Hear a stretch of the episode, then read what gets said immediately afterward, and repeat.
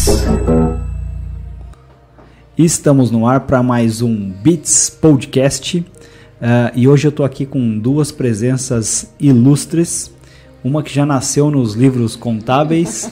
Literalmente. E outra que já fez marketing de bicicleta. Isso. Sejam bem-vindas, Márcia e Luísa Borsari.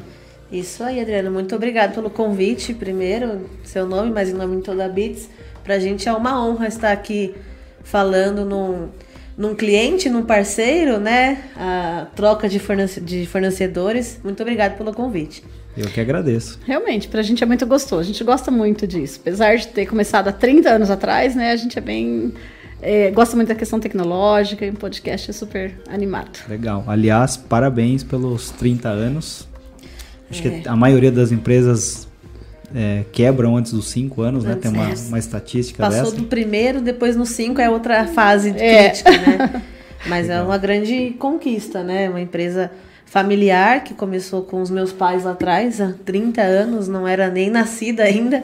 É, o escritório é mais velho que eu, inclusive mais velho que, os, que o casamento deles. Sim. Então veio antes do casamento o escritório. Aí é uma, uma história. É, é, essa, e essa história de marketing de bicicleta? Ixi, que Maria, que marketing, olha só, inovador, né? o que acontece? O escritório, nós começamos ali em 93, 92, né? Julho de 92. E hum, era lá na Pedro de Toledo, então lá em cima, né? Perto do antigo Tejusa, né? O pessoal conhecia, a referência era o Tejusa, hoje nem existe mais.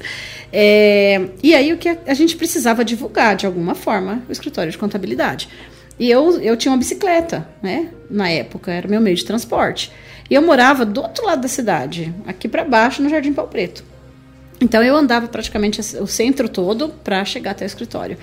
E aí o que acontece? Eu via que tinha muito salão para alocar na cidade. Então o que que o que, que, podia ser feito? Onde eu vou entregar um panfleto? A área de contabilidade é uma área que a publicidade é muito restrita. É, existem umas normas do CRC com relação ao tipo de vinculação de publicidade. Então, o que, que a gente fazia? Imprimia os panfletos e em todo salão que estava para alugar, eu parava a bicicleta e colocava por baixo o panfleto. Por quê? Se a pessoa vai ver um salão para alocar, para abrir um comércio, ele vai precisar de uma contabilidade para fazer a abertura da empresa dele. Então, era o lugar que com certeza teria o meu público-alvo, né? Já vai no impulsionamento buscando os leads os dela. Leads, ela já era, começou fazendo leads. isso lá atrás. então, né? assim, a gente colocava com telefone, com contato, deixava bonitinho lá e colocava. Você está procurando local para abrir sua empresa? Já pensou na contabilidade? Estamos aqui para te ajudar. Então, era assim. E, e isso trouxe bastante cliente, viu? Porra, que legal. Funcionava então? Funcionava, funcionava ou se funcionava. Não tinha, nem, não tinha nem computador naquela não, época, né? Então era um panfleto mesmo. A gente imprimia uh, em gráfica o panfleto. Era impresso. Na gráfica Halley ou não? Halley, Walter. Inclusive o Walter, ele, nosso escritório era na rua paralela à gráfica. Então era passava ali, pegava, levava, pegava de pouquinho, era bem isso, gráfica Halley. Do lado do, era do lado do Tejudo. Isso, isso mesmo. E a gente estava no Tejusa, quarteirão de baixo. Deu, uma, deu até uma nostalgia, assim, uma saudade. Os bailinhos do Tejusa, né? Eu jogava bola lá também. Também joguei, viu, Adriano? Jogou? Joguei lá. E você acredita que eu foi. Ela jogou Era a melhor quadra lá, né? É, putz, Era o... uma delícia. Na verdade, elas tinham um time de futebol que chamava hum, Hello Teams. Hello Teams. Eu tenho as camisetas até hoje, porque a gente era patrocinador. A gente só perdia. A gente jogava, a gente só perdia. Era muito legal. É, divertido. Legal. Era bom. Ah, eu morava no, ali na Cidade Nova, quando eu era criança, né? E aí aquela essa região assim, para mim é bastante é, ah, nostálgica, nostálgica, né? É. Nostálgica, é. Tenho foto naquela pracinha lá do Tejusa. Sim. E eu nunca fui no baile do Tejusa, porque na verdade eu não sou de Indaiatuba, né? O Sérgio é nascido aqui, meu esposo, mas eu vim de eu sou paranaense e depois morei um tempo em São Paulo e lá em São Paulo a gente não se adaptou, veio para Indaiatuba. Então eu cheguei em Indaiatuba em 90, 90. Então, logo conheci o Sérgio, a gente começou a namorar, montou o escritório, a gente só foi se casar em janeiro do ano seguinte. Então, ah, eu, eu, era super nova de Indaiatuba, então eu conheci o Tejusa de ponto de referência, né? Entendi. Mas o pessoal fala dos bailinhos, falei, não, não foi da minha época. Você veio de, de onde no Paraná? Eu nasci numa cidade chamada Cafeara. Cafeara? Cafeara, Lupionópolis. Aqui em Dayatuba tem o Walter do cartório, que é de Lupionópolis. Ah, é? É, esse já achei mais um conterrâneo meu em Campinas. Falei, nossa, Caramba. os lupionopolenses. Mas eu o Paraná cre... inteiro tá aqui, né? Então não é muito difícil achar, né? Mas eu cresci, uh, estudei em Rolândia, que é já ah, bem, bem próximo de Londrina. Cara, tinha um. Cara, meu bisavô morava em Rolândia. Em Rolândia? É. Legal. Chamava Paul Stencil. Legal. Rolândia é uma cidade muito parecida com Indaiatuba. É, né? Inclusive, eu passei lá com o Sérgio, uma época, ele falou: Nossa, realmente, você sempre disse isso. É uma cidade muito arborizada, muito plana, muito bem organizada, muito parecida com Indaiatuba. Acho que por isso que a gente se identificou tão bem. E por que, que você veio de lá para cá? Que que... Do Paraná para é. São Paulo? Oportunidade, família, né? Na verdade, eu tinha 13 anos na época. E os meus pais queriam tentar uma coisa nova, né? Um trabalho diferente. E aí foi para São Paulo. Tinha parentes que moravam em São Paulo, mas não deu certo. Morar em São Paulo, ninguém gostou. Ah, São Paulo. Interior é, é aí São Paulo. viemos para Indaiatuba. É difícil hein, morar em São Paulo. É, né? Eu não, não a gente morava, a gente morava na zona leste, né? Então não tinha assim muitas posses e tudo mais, então eram uns bairros feios, assim, não desmerecendo a Zona Leste, uhum. né? Mas era muito complicado. Pegar três ônibus para ir trabalhar, para estudar, nossa, não dá. Ah, hoje a Zona Leste está Hoje, é, o, lugar onde é, mais tem milionário em São Paulo. É, né? o Itaquera tá lá, né? O é. Itaquerão, Corinthians. Legal. E a Luísa nasceu em 94, Luísa? Nascida e criada em Dayatuba, desde 94. Ah, muito tempo atrás, né? A gente, meu pai é daqui, né? Então, aí minha mãe veio pra cá, ficou aqui, a gente nasceu, eu e meus irmãos também. E cresceu aqui no, no centro. Minha avó tem a casinha no centro até hoje, né? Que a gente não deixa mais ela morar lá pela questão de segurança, mas ela não, não se desfaz. Então ela mora no apartamento e vai pra casinha durante o dia. É, e a gente andou no centro lá na a vida inteira, né? Eu lembro Copa do Mundo, que ficava tudo vazio. A gente não tava muito aí para jogo, ficava andando de bicicleta pela, pelo centro da cidade, aproveitando né? as ruas vazias, é. né? Que hoje nem se imagina fazer isso. Então é. Verdade, que legal. Bom. E tem uma história também que parece que você que pediu o, o seu Sérgio em casamento. Tem uma ah. história dessa? Hum, mais ou, mais menos, ou né? Menos. Mais ou menos, né? Foi. Ela. Eles, na verdade, quando eles, eles começaram a namorar, né, mãe? As histórias, é, é. E aí resolveram empreender. Tavam, meu pai ajudava na, nas empresas da família, que tem até hoje, né? As Loterias. É, e começou a sair com a minha mãe, ela começou a trabalhar no escritório de contabilidade, como funcionária mesmo. E aí veio a vontade dos dois de, de empreender. E resolveram por assim abrir o estágio de contabilidade. Eram namorados ainda, né? Isso. É, nem pensavam no, no, casamento e abriram o escritório.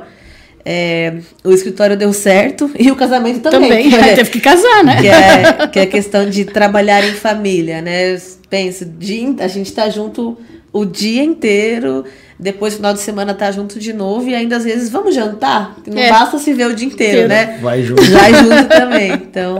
É engraçado que às vezes de sábado eu tô em casa, aí dali a pouco chegou a mensagem. Mãe, onde vai rolar o almoço?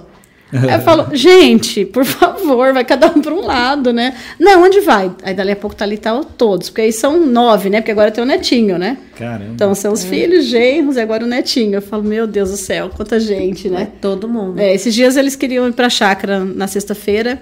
Eu falei, o que, que vai ter de janta hoje? Eu falei, não vai ter nada de janta, que o seu pai quer tomar um vinho e ficar sossegado. Então vocês vão embora, por favor. Dá sossego, gente. Mas antes ela não deixava a gente sair. Antes ela, é. a gente queria sair, ela queria ficar com a gente. Aí depois trocou, agora não quer mais a gente. Eu só queria filar uma boia, não consigo mais. Não dá pra comer não de dá graça. Pra comer de graça. Tem que me virar.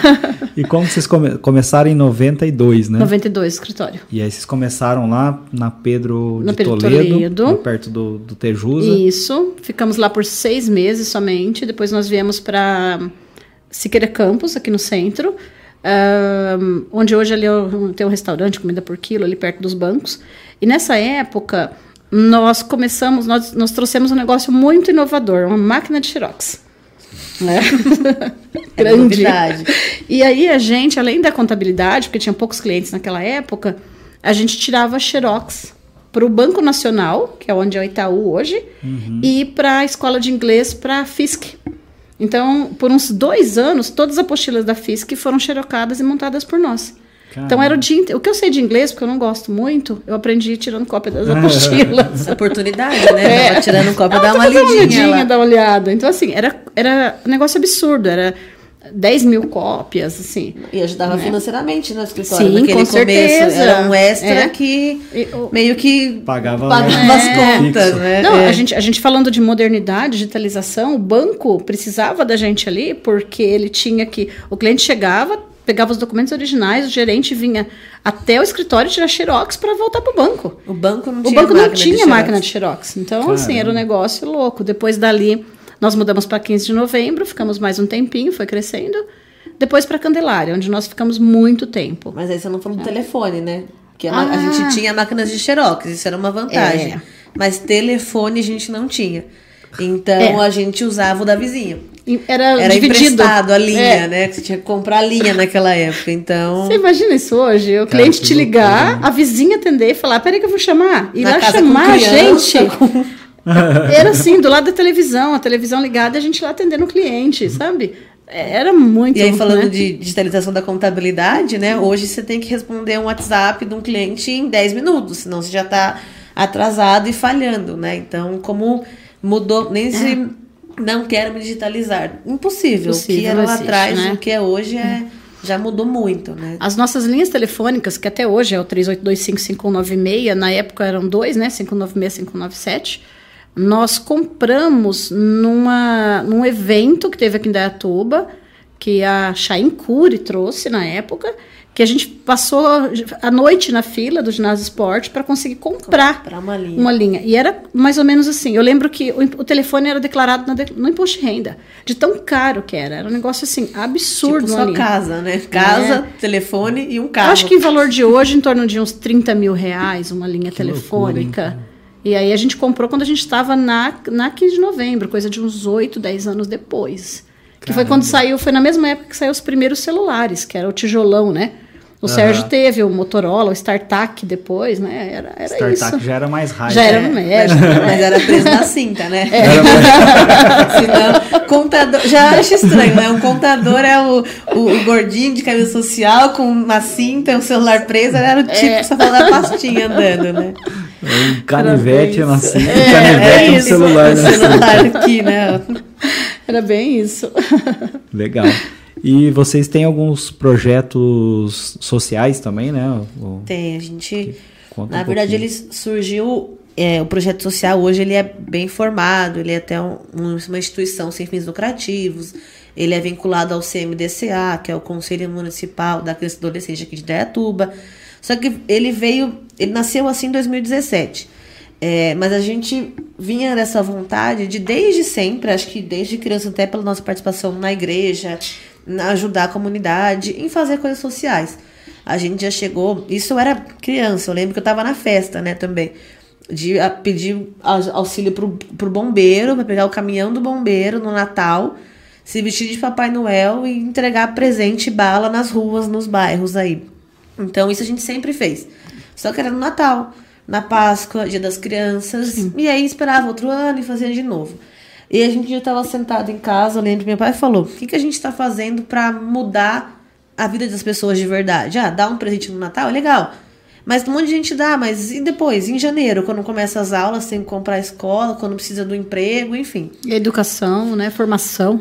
Aí a gente resolveu pegar o que a gente tem hoje, que é inclusive o que a gente vende, que é o conhecimento, que é a informação, e dar isso para jovens é, que estão em busca do primeiro emprego.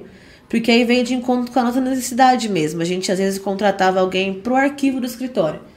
E aí a pessoa tava lá, começou, feliz, legal, tá gostando. Aí você, ah, faz para mim um protocolo. O que, que é protocolo? Pega para mim um contrato. Tá, o que, que é contrato? Sabe CNPJ? O que, que é isso? Aí a pessoa acabava perdendo a primeira oportunidade, não conseguia a segunda e se perdia no total. É, então a gente pegou essa expertise de área empresarial, administrativa, atendimento que a gente vende hoje e começou em 2017 dar aulas para jovens de 16 a 18 anos para ajudá-los a entrar no primeiro emprego. Então a gente prepara para entrevista, a gente dá aula de comunicação empresarial, noções básicas de Excel, é, aula de ética e cidadania, que é super interessante também. E aí a gente vai no geral aí. É, as aulas são sempre todos os sábados, das 8 ao meio-dia. No escritório mesmo, a gente tem hoje um auditório lá que a gente usa internamente mesmo, mas as aulas são lá.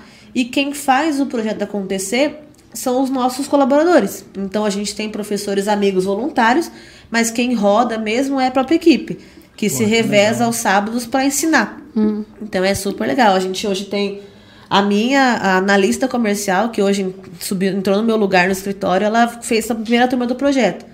Entrou no arquivo, depois recepção, subiu para o comercial e hoje assumiu lá uma, uma parte que eu fazia antes. Então, para a gente é muito legal, é. até em clientes, né? A gente vê pessoas Sim. em clientes que a gente vai indicando, é, as pessoas que vão se é, destacando, né, destacando né? na turma, a gente, ó, presta atenção aí que a gente vai pegar vocês. Aí o cliente pede e a gente vai colocando eles aí. A que gente tá legal, agora. Né? Às vezes você liga para pedir uma coisa no cliente e quem atende é o aluno, né? Então é é bem legal, pra gente é bem gratificante. É muito legal a gente encontrar essa meninada, porque são, são jovens com necessidades, né? Então, vem de situações hum, bastante complexas e tudo mais. Então, a gente tem psicólogas que fazem o acompanhamento, que estão ali ajudando, é, os professores voluntários que vêm ali, professor de filosofia, de história, uh, inglês, né? E eu, eu dou uma aula para eles, por exemplo, de postura profissional. Então, o que você pode, o que você não pode fazer dentro de uma empresa, né? Você tem que respeitar, ser respeitado, mas tem que respeitar também o local que você está e que te abriu as portas. Uhum. Uh, o Sérgio trabalha muito com educação financeira. Inclusive, a gente chega a pedir, a falar com os pais e pede para trazer quanto o pai ganha, quanto a mãe ganha, quanto paga de aluguel, de água, de luz, de, de PTU. E tem jovens que falam assim: meu pai, meu Deus, agora eu estou entendendo porque minha mãe faz faxina aos sábados. Não é porque ela não quer ficar em casa com você. Né? É que se não, não fizer comprar aquilo, é, né? Se ela não fizer, não, dá, não vai ter, não vai comer, né? E aí você vai criando, a gente até fala para eles, ah, o sonho de ir para Disney, tá? Se você dividir isso por cinco anos, quanto você tem que guardar por dia? Então é possível. Uhum. A gente faz uma feira de profissões, onde a gente traz profissionais que se, são, são muito bem sucedidos, não só financeiramente, mas enquanto felicidade, e que não fizeram faculdade para mostrar para eles que é possível. Então, assim, é um curso muito completo e a gente ama o projeto, né? que legal, a gente ama. Né? Todos, A gente começou agora, teve a festa do peão de Indaiatuba, né? Faici, a gente chegava em casa foi seis bem da manhã, Faici. sete da manhã e, e tinha que estar lá no projeto sete horas de novo, então é. ia direto, mas é, é muito gratificante. Eu adoro, faço que gente, legal. É, e a gente e... incentiva esses jovens a fazerem projetos sociais também. Inclusive, a gente está fazendo agora com eles alguma coisa para o Natal. Onde eles vão arrecadar, onde eles vão criar, achar recursos. Eles vão escolher onde eles querem ir para retribuir um pouquinho também, né? Então é bem, legal, bem, legal, bem bacana. Então, quem quiser eu... ajudar também, a gente está sempre precisando de, de ajuda. é, não financeiramente, isso a gente não. consegue, porque os recursos são do escritório mesmo, mas dar uma aula, conversar, ajudar a monitorar alguma coisa, a gente pega na aula de informática, por exemplo, é, são, hoje a gente está com uma turma de 27 alunos. Cada um no computador, que é o que o pessoal trabalha lá. Só que eles não sabem colocar assento. Então, assim, todo mundo tem um celular, né? Que aí você fala, eles sabem digitar muito bem, até mais rápido que a gente. Chega para fazer um texto no Word, eles não sabem apertar Formatação. lá o shift para colocar um assento, porque eles não têm computador. Caraca. A maioria lá não tem computador em casa, então é uma realidade que a gente às vezes não imagina, né? Pior que o jovem, acho que tá assim, né? Tá assim, o jovem geral, não né? sabe mexer é. no computador, né? E para essas aulas, por exemplo, eu preciso de um monitor para cada aluno. Senão eu não consigo evoluir com ele. Né? Então a gente é. precisa assim, de ajuda, nesse sentido, ajuda de, do trabalho, realmente. Porque graças Pessoas, a Deus. Né? É, eu não preciso de recursos financeiros. Todo mundo é voluntário ali. Até o café da manhã é voluntário que traz pra gente, né? Legal. E então, como que faz para dar aula lá? Tem, só, só entrar em contato no escritório e falar, aí a gente agenda e tem vem junto. Tem de marketing lá não? Tem, pode, pode falar comigo não, ainda não projeto. Tem, né? Ainda é, não tem nenhum de marketing, não. No, de marketing no projeto, não, não, não, não. Ah, se não, quiser, pode ir já. Opa, é legal. Já vou marcar já. E eles adoram essas áreas. Ah, legal. Bem, vai, legal. Bacana. Vai para marketing digital, tal, alguma coisa assim. Né? Tem Bacana. super aberto. Lógica do bem. É o nome do projeto? É o nome do projeto. Lógica do bem. Lógica do bem. Cara, e é legal que ao mesmo tempo que vocês ajudam o, o próximo, né? Vocês também conseguem é, nivelar ali uma mão de obra para uhum. entrar Sim. no escritório, né? Sim. Sim. Não só no escritório, para os clientes também, sabe? Hoje a gente tem várias pessoas trabalhando em clientes. Esses dias a gente foi na farmácia, chegou lá um rapaz enorme, veio lá, tudo bem, tudo bem, você lembra de mim? Eu falei, gente, você não me é estranho, mas desculpa, a gente trabalha, a gente também serve na igreja, pastoral dos noivos, então a gente vê muita gente, né? Ele, eu fui aluno do Lógica do Bem. Hoje eu sou farmacêutico. Eu falei, que legal. Que legal, é, que legal sabe? É muito gostoso. É. Cara, aqui a gente pensou um, um, tempo atrás, né? Mas acho que a gente não chegou ainda no nível da lógica, né? A gente pensou um tempo atrás de fazer um projeto que ia chamar Agencinha. Legal. Que ia que pegar legal. pessoas que queriam ou que estavam estudando ou que queriam mudar de área ou trabalhar com, com marketing digital e aí fazer esse projeto de ensinando também. Aí, por falta de, de tempo e enfim, disponibilidade, uhum. A gente acabou não, não indo adiante. Ah, mas, mas é, é, muito um, legal. A gente é. pensa, vamos pensar. Muito legal. E a gente ajuda você, também a colocar lá. É. é. E se você começar com uma, duas, três pessoas que seja, já vai fazer diferença. É, na primeira turma tinha acho que 12 alunos. 12 alunos. A última, que foi antes da pandemia, que a gente teve que dar uma parada, era de 48. Caramba. Então, assim, é, não dá. Porque começa mesmo no, engatinhando, é. erra, acerta, era... E a gente tem uh, o problema de mão de obra também. Porque, ah, assim, às vezes chega, né, o currículo ou alguém se cadastra e tal. O cara colocar, ah, tem experiência em marketing digital. Só que marketing digital é um termo muito amplo. Uhum. Aí você vai ver, ah, qual experiência tem? Ah, eu faço arte no, no Canva. Canva. é. Beleza, é, uma experiência. Ajuda mas mais, não né? Não é isso que a gente precisa. É, e a gente no escritório é. sofre bastante com isso é, e a gente tem um, um, agravante, porque se alguém ficou. Ah, trabalhei na área, mas o ano passado. Já mudou. Já mudou. A área contábil, a área, a área fiscal, principalmente, da folha de pagamento, que envolve a parte de tributos e impostos, ela é muito dinâmica. É mudanças diárias, assim, que a gente tem que se adaptando. É, a forma de fazer, o imposto é o mesmo, mas a forma de lançar é diferente, de estruturar é diferente. Enfim, é uma área. A pessoa tem que gostar mesmo e, estar tá fazendo, mas é. é difícil, mão de obra é a, é difícil. A gente mesmo, a pessoa sai, pode pegar a pessoa que se formou assim e ela não, uhum. não estudou, pode ter estudado alguma coisa de marketing digital. Cara, quando chega para trabalhar, Outro tem que ficar mundo. pelo menos uns dois meses Sim. estudando. Sim, e, se atualizando. E, em todas as áreas hoje. É. é. todas as áreas, realmente. É, a faculdade ela não, não prepara para o mercado de trabalho né, em si. Ela tem a teoria, a base, mas a prática mesmo é totalmente diferente. Então, é por isso que a gente foca bastante no escritório também na parte dos estágios. Uhum. Então, a gente tem hoje um, uns projetos de estágio que vem da base, assim, é, no segundo semestre, terceiro da faculdade. E a gente passa lá semanas só dando aula mesmo para esses né, universitários para poder começar a trabalhar mesmo. Sim. E aí eles vão subindo. A nossa coordenadora contábil do escritório hoje, dia 1, ela faz 11 anos de escritório. Ela entrou como estagiária no segundo semestre da faculdade. E aí foi treinando a carreira e hoje coordena a área contábil, né? Então, ah, mas hoje eu não acharia é, pessoas de, de nível Sim. coordenação pronta no mercado. É bem, e geralmente difícil. o que, que é? é? Estuda contabilidade? Contabilidade. Ciências contábeis. Ciências contábeis. Ciências contábeis é. São é. quantos anos? Quatro anos? Quatro, Quatro anos. anos. Hoje, é... Diferente do que todo mundo acha, que é uma ciência exata. Não. é a, humana. A contabilidade não é, ela é uma ciência humana. Ela é uma ciência social, na verdade. Sério? É sério. Todo mundo acha que ela é uma exata, né? Mas não é. é vem do princípio de... Ah, aqui na, na BITS, você recebeu, faturou 100 mil. Qual que é seu lucro? Diferente do lógico se faturar 100 mil, diferente de uma padaria se faturar 100 mil. Então ela é, ela é muito dinâmica, tem muitas variáveis que vão é dar o seu lucro, né? Que é onde a gente está é. envolvido lá. É, então... É, e a mutação é muito grande, né? Então você fala de mutação de patrimônio, você fala de mutação de despesas, de situação financeira. Então hoje é uma ciência social. É bem complexo. É bem né? complexo. Eu acho que o Brasil. De exato não tem nada. eu acho que, se eu não me engano, né? Não, não sei se podem me corrigir.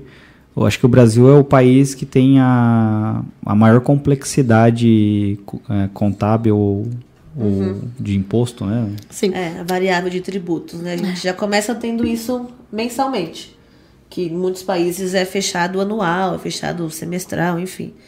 Além de ser mensalmente, ela é uma variável absurda, né? A gente tem é. tributos de todas as esferas e para todo tipo de ação, né? A gente até vinha conversando sobre isso, né? O Brasil é, é, um, é um sistema extremamente complexo, né?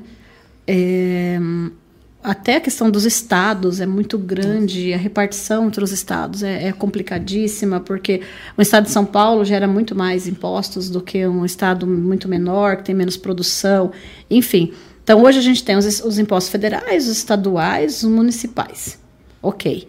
Tá, cada um com as suas bases de cálculo diferentes. Então, se você pegar uma empresa em Dayatuba, o imposto, a base de cálculo da mesma atividade, o mesmo faturamento vai ser diferente de Salto, que vai ser diferente de Tu, que vai ser diferente de Santana do Parnaíba, enfim. Então você já tem uma complexidade. Isso na vai... parte municipal, municipal. a gente está falando, só uma né? esfera, assim. É Aí você vai para o estadual. Para o estadual, praticamente é um tipo de imposto para cada tipo de produto. Aí você tem a ST, que é a substituição tributária, que são aqueles produtos que o imposto é recolhido na fonte.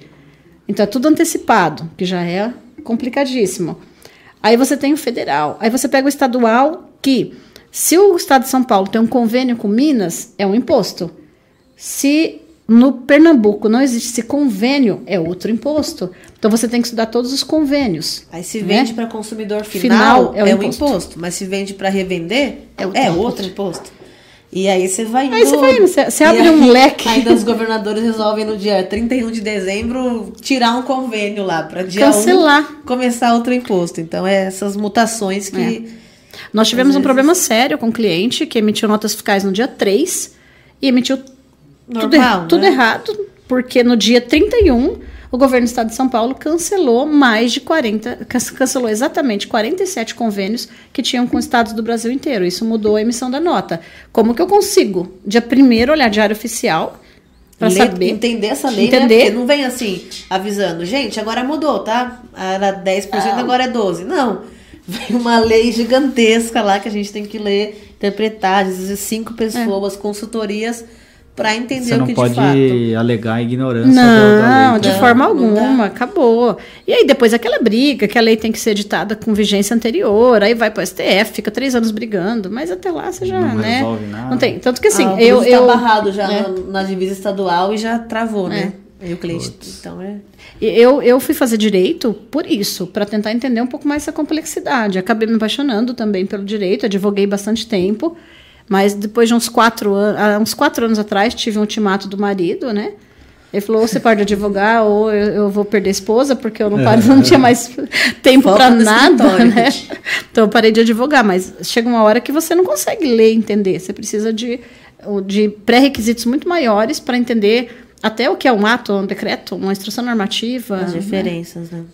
Legal. Tem até plataformas, não sei se tem muitas, né? Mas eu sei mais ou menos disso porque eu tinha um, eu tenho um sócio num outro negócio que eu tenho, que ele tinha um negócio que era o GRT, que era o gerenciador de regras tributárias. Existem várias hoje, várias, vários, sistema, vários sistemas. A gente trabalha muito com a IOB, que é, que é uma das mais renomadas. Né? É um, um Google contábil tá, e confiável. É. Que, né, não posso pesquisar também no Google qual decreto saiu para isso. Não dá. Não dá. Não dá. Então a gente tem essa. A IOB é uma empresa que é para isso, mas é uma mensalidade não é barata, é um né? Custo é alto. A gente hoje tem várias então, ferramentas. Então, eu tenho, por exemplo, NCM, que boa parte dos produtos imposto é pelo NCM, que é a nomenclatura comum do Mercosul.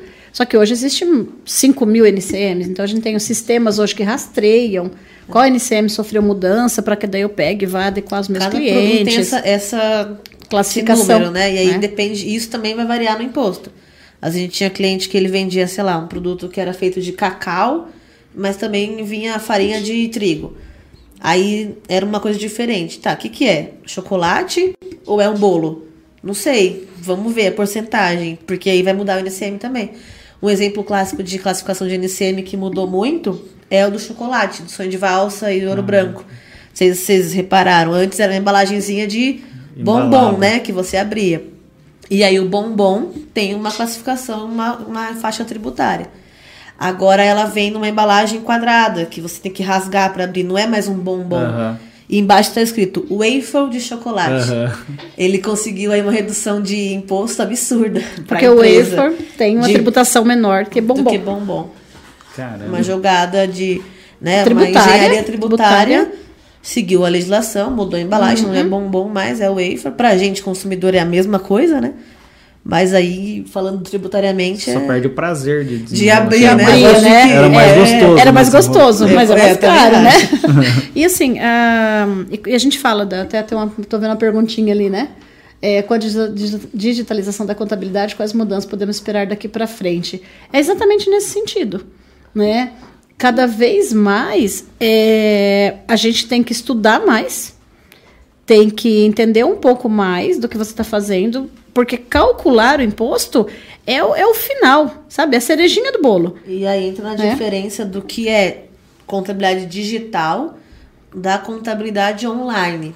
Que a contabilidade online é uma, um boom que surgiu antes da pandemia, há uns três anos atrás, uh, que é contador online. Você não tem o seu escritório, você não tem o contato, você vai assinar um site, assinar uma plataforma e lá você vai receber o seu imposto. É, a gente até costuma chamar de o DARFista, né? Porque você é. recebe o imposto, recebe o seu DARF e paga. É, tem um custo reduzido, obviamente, mas entra no mesmo ponto de hum, agência, que quando veio a, a, as, né, os sites de comprar, as agências vão falir. Não, não aconteceu. Você quem quer, tem público para quem quer ir lá e comprar, fechou o pacote, comprou o seu voo e lá se vira no, no destino. E tem público que quer é, uma, uma assessoria. De uma agência de viagem. Ah, as, as, agências digitais né, devem ter com o Canva dado uhum. uma, né? Não, não quero mais uma agência, vou aqui fazer minhas artes no Canva ah, e é só isso, né? Wix, Canva, Canva sites é. online, né? Wido Logos, é. uhum. você vai lá e se cadastra. Você cria o... Que é a mesma coisa da que contabilidade. É a mesma coisa. É. E aí entra grande diferença, né? Da, de digitalizar a contabilidade. O que, que a gente faz no escritório hoje? A gente não vai ser uma contabilidade online, que você vai só mandar os seus notas, eu vou mandar o imposto para você e pronto. Não, eu vou usar todos os recursos de uma contabilidade online, que é automatização de sistemas, puxar nota fiscal automática, ter um aplicativo para meu cliente pegar as coisas, tudo isso, mas aí eu ganho na assessoria. Então aí eu ganho mais tempo, automatizando algumas funções que são mecânicas, né? E aí eu converso, eu tiro dúvida, eu pergunto, o cliente pergunta se ele registrar funcionário, qual que é os os impostos que ele vai pagar. A gente tem essa troca, né? Que aí é uhum. onde a gente tem o, o, o diferencial, o né? diferencial né? de, de, é. de atendimento de, de cliente. E o fisco hoje também está nessa linha. Né? Muito mais que a gente. A gente. A Receita Federal hoje tem um sistema de cruzamento de dados que se equipara ao sistema utilizado pela NASA é, NASA e Receita Federal do Brasil. Estão ali páreo a páreo em, tecnologia. Então, por exemplo, hoje. É o, é o T-Rex lá. É o T-Rex. hoje hoje o T-Rex já, já modernizou é, bastante. há quem diga que o, o, o, local onde fica o servidor da Receita é gigantesco, assim, prédios gigantescos é. de, de, computadores, né? É. E é Porque bem, é, sim. É então, muito dado, né? Hoje, por exemplo, um exemplo assim do nosso dia a dia, tá? É, você vai na farmácia, ah, quer o CPF na nota? Quero, tá bom. Coloca o CPF na nota, tá ok. A partir do momento que você fez aquilo, o banco de dados da Receita Federal sabe que você gastou X na farmácia. Ok. Aí você vai paga seu cartão de crédito, sua fatura do cartão de crédito. A Receita Federal sabe que você gastou no cartão de crédito. E sabe quais são as lojas que você gastou. Então, o que, que vai acontecer? Quando você, você um carro. Aí você comprou um carro. Financiou uma casa. Hoje as, hoje as lojas, Casas Bahia, Loja 100, têm suas próprias financeiras. Casa, Magazine Luiza, são financeiras registradas no Banco Central para que possa cobrar juros. Não é mais um banco. E todas as operações estão informadas para a Receita Federal. Então, o que, que vai acontecer? A Receita Federal pega tudo isso e cruza, simplesmente em segundos. Então, quando você entrega sua declaração de imposto de renda e você diz que você ganhou 10 mil reais. A Receita Federal fala, pera um pouquinho. Colocou tanto de CPF na nota, gastou isso aqui. Só ali você já gastou 10 mil, né? Comprou um carro.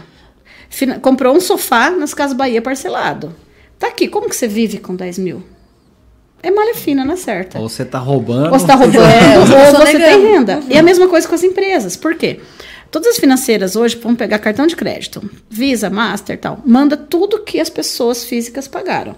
E aí eles vão juntando. Ah, o bar X vendeu para essa pessoa, para aquela pessoa, para aquela pessoa. No final do mês ele sabe o faturamento do bar X.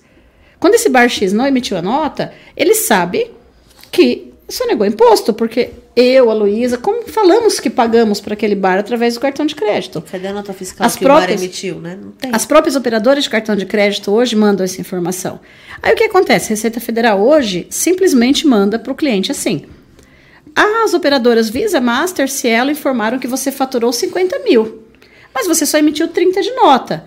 Alguma coisa deve ter acontecido. Estou te mandando a diferença de imposto com multas e juros. Pague. Se você não concordar, entre em contato com a gente. Aí você vai provar, né? Não, não recebi. Que jeito? Você simplesmente paga e fica quieto. Isso só né? com cartão, né? Só. É uma Mas coisa débito que... também funciona. Tudo. Então, e o Pix. E o agora, Pix também, né? Porque agora. entra no. Não vou pagar no cartão para não ter informação. Vou pagar no é, Pix. Não dá na mesma. Tá, mas o Pix você recebeu a conta. Então... Eu tenho medo desse Pix. Quando eu vou para São é. Paulo, passa um cara de moto assim do lado, um outro cara na garupa. Já começa Tudo a rezar. No... Eu vai parar de fazer um pix. Não, é, é, é, é, terrível, complicado. Eu vou andar com dois celulares. Eu vou deixar o bom no porta-luva e o ruim eu deixo no. Só não tem limite do Pix, né? Aqui. É. Por quê? É, e aproximação também, né? Dá um medo. Eu, um medo. eu vou nos lugares de grande público, desativo tudo. Alguém chegou do lado, passou a maquininha lá levou o pagamento, né? Então, é, é e, e, tudo isso vem, vem na contabilidade, sabe? Então, Hoje, a Receita Federal não, não multa todo mundo porque ela sabe que isso quebraria o país. Que todo mundo faz isso. Todo mundo é, faz é o ponto, né? É. Gente, a gente faz isso às vezes, né? É, o barzinho faz isso com. não chega 10 mil no ano, e tem gente fazendo isso com milhões. Então aí que tá o grande, eles estão indo nos peixes grandes. Uhum. Mas vai chegar um momento onde isso vai cruzar. Então, hoje, já, hoje a quantidade de, de pessoas que já caem na malha fina é muito Sim. maior do que há dois anos é. atrás. Uhum. Por conta disso, de cartão, de tudo isso. É, e se a gente, se a gente verificar, a arrecadação de impostos vem crescendo no, no país absurdamente nos últimos anos. Por quê? Como as pessoas sabem que a Receita Federal tem essa reação e que não tem mais uma fiscalização, você não vai receber um fiscal para você conversar com eles, você vai receber uma notificação. Uhum. E você não precisa nem falar nada. Você só vai, paga, fica quietinho e dá graças a Deus que você não foi multado. Uhum. Né? Então, a arrecadação vai subindo, vai subindo, vai subindo. Só que vai chegar um momento que você não consegue mais sonegar, que você não consegue mais deixar de, de estar em ordem. E isso é complicado? É muito imposto? Sim, é muito imposto. Eu concordo com você. A gente fala que a questão da aplicação do imposto é o que revolta, porque não é bem aplicado. Uhum. Mas, se a gente for parar para pensar é, na questão de, de estrutura das empresas, a partir do momento que todo mundo tiver que seguir a mesma conduta, a gente acaba com a concorrência desleal. Uhum. Porque hoje o que a gente percebe é que aquele cliente, que aquela empresa é, que não paga imposto, que não recolhe o fundo de garantia dos seus funcionários, que não registra ninguém, ela estraga o mercado. Todo mundo é PJ. Todo, é, né? Porque você tem um custo lá, né? Ela consegue um preço melhor e o outro que está lá fazendo tudo certinho nunca vai ganhar. É, a questão do PJ nem é uma questão que eu vejo como sonegação, porque é uma, é uma possibilidade tá que, a lei, regra, né, que a lei dá. Desde que você não trate seu PJ como um empregado. Mas que dá um medo, dá. Dá. Né? É, é por, né? por conta Pode dessa questão. Pode. Tem PJ, um PJ né? Fala, oh, é, que o PJ ele é um prestador de serviço. Então, o é PJ. Como se estivesse é. contando a contabilidade. Verdade. Eu sou um PJ para você. É. Uhum. Eu sou o seu prestador de serviço na parte contábil. Uhum. Então, é, é, esse é o problema. Você pegar seus é. funcionários e transformá-los em PJ. PJ. Aí você quer que tem horário é. e tem você regra. Des, você desconta falta se ele não vier. Então, peraí, se ele é um prestador de serviço, ele tem liberdades. Ele tem liberdade de fazer a agenda dele, tem liberdade de, de repente, você vai contratar com ele uma produção, entrega de um trabalho. O que tá agora, no contrato, é, agora né? o problema é que as pessoas querem pegar o funcionário, que tem que apontar cartão, digamos assim, e falar que é um PJ. Não é um PJ. Aí vai, vai dar pau mesmo. Dá problema. E, a gente, e a gente orienta muito bem, né? Porque existem formas de você trabalhar, existem, como a Luísa até passou o exemplo do chocolate, que é uma forma legal. A partir do momento que você mostra, né? mostra que lá é um wafer, não é um bombom, você consegue pagar menos impostos. Pronto, uhum. tá correto. Só que tudo isso exige muito estudo, muito trabalho, enfim. Né? Simulações né? absurdas, porque além desses tantos de imposto que a gente falou, tem a parte da, da porcentagem deles, que aí tem a variação do Simples Nacional, lucro presumido e lucro real. Então aí tem as formas tributárias que existem no Brasil, né, os tipos tributários que vão variar. E aí entra a questão da engenharia tributária da gente conseguir, peraí, para sua atividade, que, que é melhor? Qual o tipo tributário que compensa? Que, que nota que você emite? Qual a média de valor por mês? e todo esse estudo nessa gama de, de variáveis de uma, de uma ciência não exata, que é a contabilidade. né? Que loucura. É loucura. E vocês acham que a, ah, tem a possibilidade de avançar um, uma reforma tributária, assim? Deve acontecer. Esse, acho que esse Precisa, ano não, né? Esse mas, ano não, não, não, eleições, possível, né? Ela... Ela, ela, é necessária, necessária. Até para sobrevivência, né? Porque hoje o encargo tributário do Brasil é absurdo e ele tem aquela questão da é, quanto mais você fatura, mais você paga, só que aí barra de crescer, e aí você vai fazendo Punitivo, né? gambiarras, né, né para conseguir hum, forjar isso, enfim. Não... E até a complexidade em si do cálculo hoje. Hoje, essa complexidade que a gente tem é, movimenta dezenas, centenas, milhares de tributaristas, de processos na justiça, é, de entendimentos diferenciados. Você pega o mesmo imposto, você, eu, é, eu, eu, como advogada, eu consigo dar três, quatro entendimentos para aquela lei. Uhum. E que às vezes Entendeu? o fisco até aceita. Porque Sabe? ele viu que, que tem embasamento. tem embasamento. Então hoje você, você isso gera um passivo para as empresas, uma insegurança jurídica extremamente grande. Quando a empresa começa com um faturamento muito alto, ela acaba tendo que se cercar de uma série de despesas com tributaristas, com pareceres, para que ela não venha, de repente, a ser condenada a pagar milhões retroativo aos últimos cinco anos, porque ela fez um entendimento Errado. divergente do que aquele fiscal X entendeu. Porque uhum. se fosse o Y, talvez teria concordado. Então, o Brasil precisa avançar nesse sentido, de ter mais clareza, que é o que não tem hoje aqui, não tem clareza. Uhum. Tudo que você fala, a gente fala com, com muito embasamento, com muita estudo, mas com aquela chance. A própria certidão da Receita Federal vem eu estou dizendo que você não deve nada, mas eu estou ressalvando que eu posso dizer que você deve sim daqui para frente. Posso te cobrar se der vontade. Exatamente. É, porque o próprio sistema é. não, não que loucura. É. Atualizado. É. Então é isso. Ó, deixa, eu, deixa eu falar que o Richard Alquati tá puxando o saco. Colega, né, gente? A gente faz tempo, Richard. Já, cliente das antigas, cliente né? amigo aí, muito querido. Parabéns pelos 30 anos de lógica. Queria saber quais os principais desafios da contabilidade em um mundo tão conectado e com tantas mudanças. Eu acho que é isso que a gente falou. É, falou é, acompanhar isso, é, né? É, tá estar atualizado. Estar atento que qualquer ação vai gerar uma reação. Você é? tinha comentado do, dos estados, né? Num, num pouquinho anterior. Uh.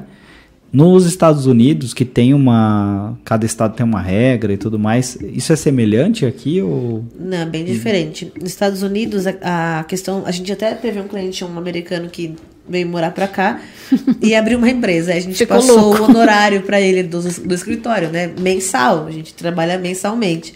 É, aí ele recebeu, ele, ah, legal, tá bom, bem parecido com o que eu pago lá. A gente, nossa, legal, né? A gente tá nível Estados Unidos. Aí depois a gente mandou mensal. Ele, não, mas é anual, não é? Eu falei, não, nossa, é mensal. E ele ficou abismado. Por quê? Assim como a gente tem imposto de renda pessoa física, que você fecha lá em março, abril, o leão vai te pegar, referente ao ano anterior, as empresas são da mesma forma. Você vai o ano inteiro emitindo as suas notas, né, fazendo suas vendas, as suas prestações de serviço, e fechou o ano, você faz o quanto você ganhou, quanto você gastou, o seu lucro e pagou o imposto, independente do estado. É, então é um fechamento anual da, da contabilidade americana. Paga uma vez só o imposto é, no é, ano? Em alguns estados tem, sim. É, tem algumas regrinhas, ah. de, depende da operação, mas nem chega, nossa, um décimo do que a gente tem aqui hum, de caramba. impostos estaduais. É, aqui os impostos estaduais eles vão porque cada a gente vai no municipal, né? Cada cidade tem o seu a sua porcentagem. O imposto de prestação de serviço, que é o ISS, é, ele é de 2 a 5%. Tá, mas como assim 2 a 5? Cada cidade diz quanto que é o seu. Então, esse já começa por aí, só na parte municipal. O outro, aí o estadual tem imposto de circulação de mercadoria, que cada estado está fazendo a sua regra. E aí, quando você compra de um para o outro, ah, vou comprar lá no uhum. Rio de Janeiro que tá mais barato. Tá, mas quando chegar aqui em São Paulo, lá é 12. Quando chega aqui que é 18%, você vai pagar essa diferença. Ah, então, às vezes, o produto não é tão mais, tão mais barato assim. Às vezes, você compra um produto em Minas, por exemplo, que é 12%, você compra hum, achando que está pagando barato, pagando um preço menor.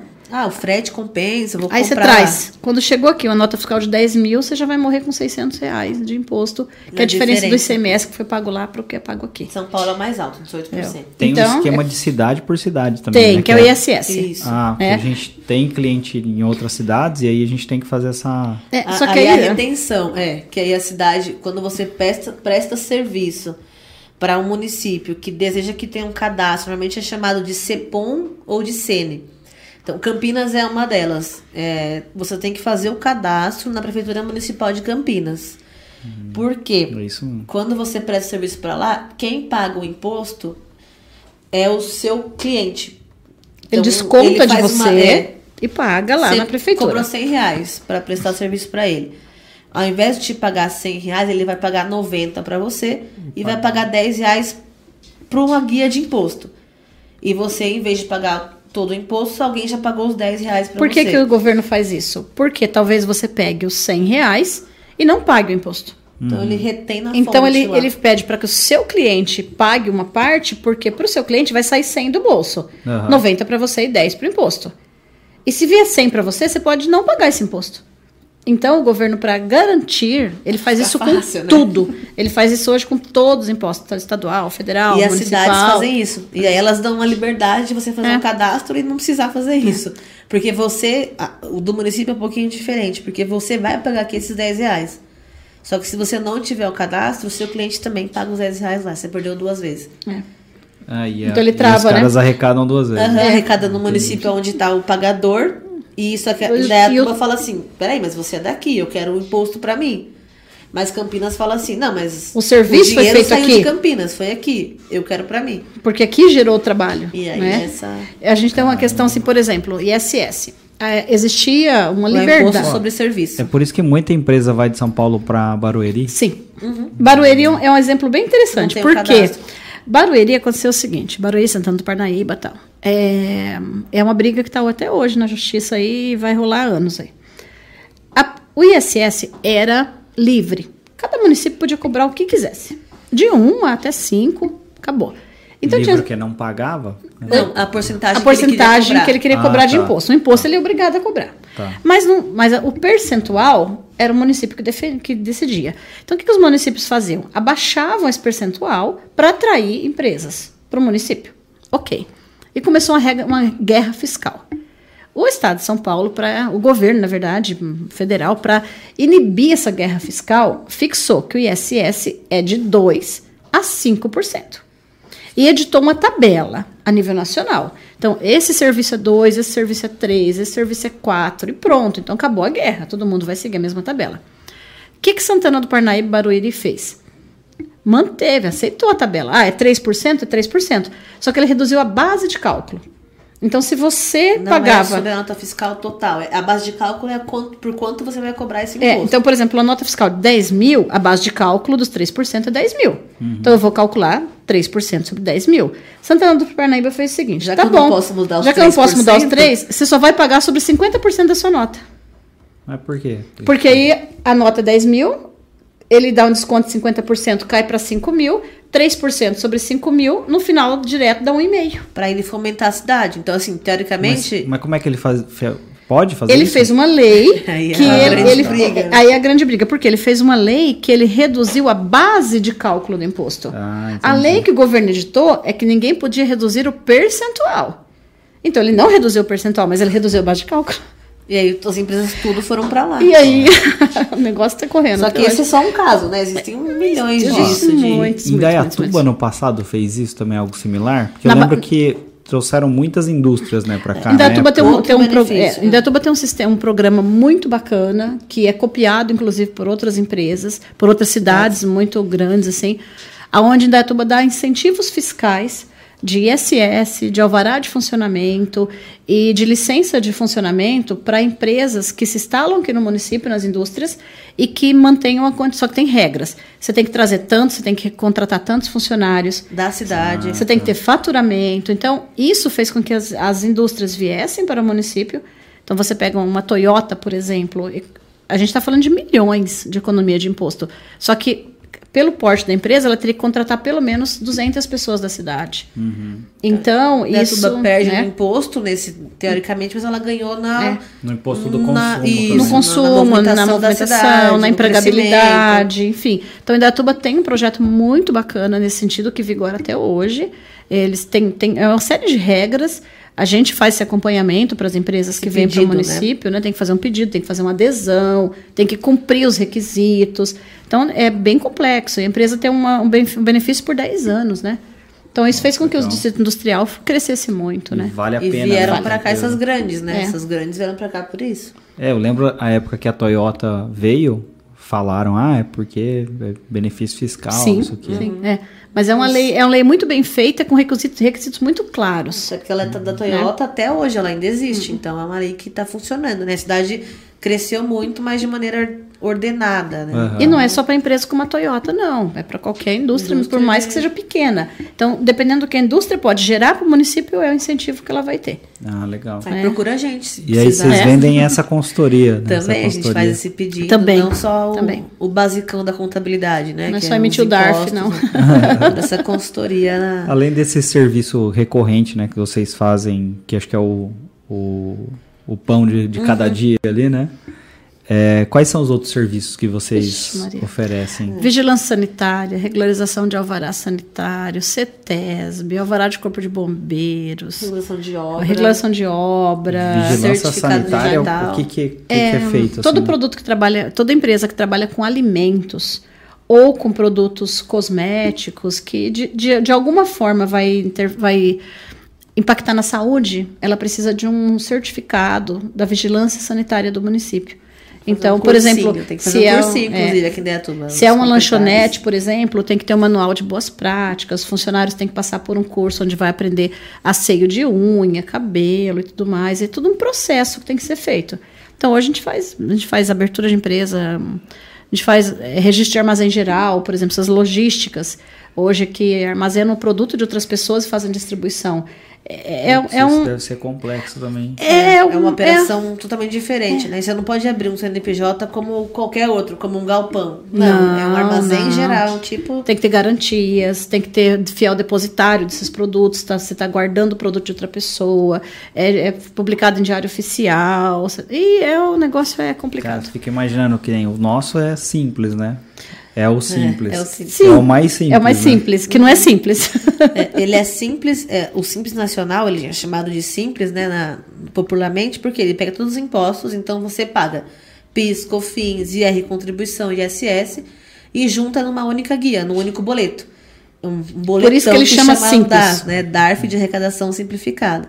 É, e aí é o simples, mas a forma de calcular. Não é nada simples. Não é simples. Não, é simples, não é simples. É simples só para quem paga. É, paga um boleto, um boleto só. só. Olha como é interessante. A gente estava conversando ontem, fazendo uma reunião sobre estrutura da nossa rede, storage, para guarda de documentos, enfim. E a gente estava conversando com o pessoal de alguns documentos que são guardados, digitalizados em PDF e que carregam a rede, né? Porque fica guardado no meu servidor, enfim. Uns três teras de, Aí tem, tem coisa, muita coisa em nuvem já. E a gente falou, por que, que, que a, o relatório de cálculo do Simples Nacional vocês imprimem, vocês salvam em PDF, não em Excel? Né? Aí eles falaram, você já viu eles em Excel? Porque ele tem quatro páginas, ele é extremamente complexo. Um então, em Excel, é difícil você entender todas aquelas fórmulas. Em PDF fica mais fácil a visualização. Daí para você ter ideia da complexidade de um relatório do Simples Nacional. É um XML? Ou não, não, XML é a nota. nota. Ah, é só a nota. É o código da nota. Uma, né, uma forma de. Tem arquivo PDF, tem arquivo PPT, Excel, enfim. XML é uma forma de escrita, que é um bloco de notas. A extensão do arquivo. Isso, a extensão Isso. do arquivo, que é o código daquela nota, da, da nota grandona lá. Então é. é. Legal. Que hoje não se chama mais nota, se chama DANF, né? DANF. DANF. Hoje não existe mais nota fiscal, existe DANF. A DANF é, é que o cara. É a nota. Aquela carrega no caminhão. Né? É? Isso, carrega no caminhão. Aí só carrega só. Ó, o Sérgio Borsari só apareceu ali. Deu ah, palminha. Deu palminha. É meu, meu marido, né? Um abraço. assistindo, é, oi pai. Tá lá assistindo. Você não contou a história do, do Você Pediu Ele em Casamento, que me falaram que foram na, numa palestra e parece que teve uma história dessa. Não lembro disso. Não, é. Não. De que você pediu ele em casamento. Não. É mentira? É mentira, então é, é mentira, mentira. Não foi. Quem foi pediu ele, foi ele. Foi ele, no foi meu ele. aniversário de 18 anos. 18 ah, anos. Não e Você, foi e você enrolando aí, Adriano. foi, foi muito engraçado, porque assim, eu e o Sérgio, a gente, se, a gente foi muito decidido. E, e a gente começou a namorar. E o Sérgio é uma pessoa muito romântica, né? Ele é extremamente. Ele tem até mais, hoje. Até hoje, muito mais que eu, até. Porque às vezes eu, eu, falo que mulher é mais melosa. Não, ele, ele é muito mais romântico que eu. Às vezes eu tenho até que me policiar para tentar, tentar é, retribuir o que ele faz. Então, por exemplo, quando a gente namorava, todo mês ele mandava flores de, de mês versário. Então, de, eu tenho os cartõezinhos de um mês, dois meses, três meses, quatro meses. E quando a gente completou um ano de namoro, nós conversando, a gente falou: vamos casar? Vamos. Foi bem assim, não foi uma coisa assim de. aquela coisa de, ai, entregar aliança, não. A gente resolveu casar. E a gente falou: vamos casar quando? Em janeiro. Isso era em julho. Ah, então vamos ser dia 9? Dia 9. Então dia 9 a gente vai casar. Pronto. 9 de julho? 9 de janeiro. Ah, janeiro. Janeiro. Então foi assim, muito assim. A família inteira achou que eu tava grávida já pra casar tão rápido assim. Teve, teve esse susto aí. Mas, Mas tava, eu vi não. depois, eu vi é. depois. Deu tempo. Então assim, a gente conversava muito, assim. A gente, a gente é muito cúmplice, assim, sabe? De... de decidir as coisas, a gente faz umas coisas loucas. No ano passado, a gente, quando a gente fez 25 anos de casado, a gente resolveu que a gente ia ficar um mês de carro no Nordeste sem rumo. Então a gente não tinha nenhum hotel reservado, a gente não sabia onde a gente ia dormir. Pô, e legal, a gente pega o carro, vai e, foi uma das viagens mais lindas que a gente fez. Vocês foram daqui para lá ou não? A gente foi é até daqui. o Espírito Santo, até Anchieta, direto. De e, avião? Não, de carro. De carro, de, carro, de caminhonete. Ah, que legal. Aí chegamos lá em Anchieta, a gente reservou hotel para o primeiro dia. E aí a gente fez da Costa Dourada, que é o sul, o norte do Espírito Santo e o sul da Bahia. Uhum. Lindo. Teve praias assim que só tinha gente o dia inteiro, que a gente achou pescador que fez peixe pra gente comer, assado. Voltaram com legal, cooler hein? e umas cadeiras de praia e uns guarda-sol só. e a gente passava, comprava vinho, comprava champanhe, comprava prosecco, bolachinha, então se não achasse nada para comer, e a gente, ah, o que, que tem de legal aqui? Nossa, tal estradinha tem uma cachoeira que é a coisa mais linda. A gente pegava o carro e ia. Que Aí chegava legal, lá, onde a gente pode dormir? Ah, tem um lugar ali que tem uns quartos. Ah, vamos lá dormir. Sei que a gente ficou 27 dias rodando, assim. Então a gente é meio doido com essas coisas. Eu fui pra Bahia, sul da Bahia de carro também. Foi. Com meu pai mora em Itacaré. Tá. Aí a gente chegou até lá. Chegaram até Chegamos lá? até lá. Ah, gostaram de Itacaré? Gostamos, muito, muito. Foi, a, a, gente queria chegar até o Jalapão. Nós saímos de Anchieta e chegamos em Itacaré. Só. Só. É, pesado, né? É, mas... O, tem, tem o Júnior que trabalha aqui, ele fez essa viagem, foi até o Jalapão. E ele e mais quatro amigos lá. A ideia é nós fazer essa é o ano que vem, quando a gente completa 30 anos de casado. Putz, que legal. Já tá, no, já tá nos planos aí de fazer essa viagem. De levar né? os filhos, né? Não, Mas eles não querem. Não. Tem que alugar um trailer. É, é só a gente, né? Comprar aquele motorhome. É, né? não, só a gente mesmo. O cara da. Como que é o nome daquela marca de motocross que tem aqui na tuba? Do IMS. IMS. Ele tem um ônibus lá que ele carrega o. Isso, a tropa, a tropa dele. É, é muito legal. Um ônibus daquele lá dá pra ir até. O pessoal da IMS é conhecido nosso, né? Já foram clientes nossos também. E a gente estava um, numa cidadezinha lá no Nordeste, acho que perto de, de Ponta do Corumbau, alguma coisa assim. E a gente encontrou um cara na praia, um casal, e ele parou, começou, encostou, começou a conversar, da onde a gente era, começou a falar. Aí a gente falou que era de Indaiatuba ali, ah, pô, sou amigo do pessoal da IMS, porque a gente corria de moto, não sei o quê. E queria que a gente fosse dormir na casa dele, de qualquer jeito. Falei, não. Aí não, que... né? É, é, sem hotel, mas não assim. Não né? assim, né? Vai saber Aí eu já ia, se é verdade, saber, né? Eu já ia proibir a próxima viagem dele já. Bom, a Ana perguntou aqui uh, como a digitalização da contabilidade... É eu acho que essa aqui já foi, né? Já, a gente falou dessa com as mudanças. José Gilberto Araújo. Conhecem? Conhecemos, Esse, ele é inclusive um professor do Lógica do Bem. É um amigo da família, 14 anos. E ele dá aula no Lógica do Bem pra gente. Professor ah, excelente. Ele mandou parabéns, família abençoada. É. A, dele, a, dele, também. A dele também. Ó, o Richard fez outro, outra pergunta aqui. O cerco agora vai se fechar para as empresas que sonegam impostos? Ah, sim, é o que a gente estava falando. Esse cruzamento é inevitável, né? Cada dia vem aumentando mais, né? Então vai chegar um momento que todo uhum. mundo vai estar. Tá uhum. E, e, as pessoas falam muito hoje da questão da, da honestidade do fiscal, enfim, né? Só que hoje, no âmbito da Receita Federal, a gente sabe que, que existe, existem subornos, existe corrupção. Toda área, né? Em toda área, em todos os lugares, e... tem pessoas boas e ruins. Então as pessoas falam muito, ah, mas ninguém vai ser multado porque os fiscais são corruptos, né? O que não é uma verdade. É, e hoje a Receita Federal ela não trabalha mais pensando em fiscalizações físicas em pessoas, hoje é sistemas. Uhum. Então hoje não tem como falar, não, aqui eu vou tirar, não vou falar nada. Então, a partir do momento que foi colocada uma regra, a regra é para todo mundo. Você uhum. responde é. online, ninguém vai conversar, bater na porta não, lá, viu? Não existe, não existe. Qual que é impostos? Não, é tudo online. É. O cara já sabe o que aconteceu. Ah, não adianta. Então não tem mais o que fazer, uhum. né? Eu, isso é um, era um, é um programa chamado SPED, né? SPED. Que começou com... É o, lá em 2000 e... Na verdade, começou com o SPED fiscal. Na verdade, é, o SPED é Sistema Público de Escrituração Digital. É um sistema que engloba, engloba todas as informações digitais todas as áreas. Então, hoje a gente está falando de. O primeiro foi o SPED fiscal, que começou com a digitalização do documento nota fiscal. Que era que aquela escrita à mão, né? Cartu, o bloquinho, um né? bloco de nota. Carbonado, né? Duas vias, né? Então, você jogasse. É, Amarelão. É, era muito engraçado, porque a gente via muito. Vocês devem, não sei se vão se lembrar a idade de vocês, mas no jornal existia muito edital de extravio de talão de nota fiscal. Era absurdo, quantidade ele era de... numerado, né? É. O talão, você não pegava na gráfica, na, na papelaria.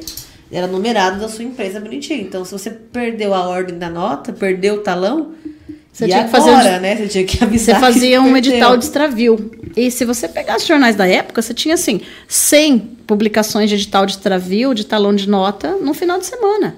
Aí me pergunto, quem já achou talão de nota perdido na rua, né? É porque era, né? Então, era uma forma de sonegação. Você perdia o talão, não tem como pagar imposto, não, não sabia se estava emitido ou não, né? Então, é, era muito, era muito fácil, digamos assim, essa sistemática.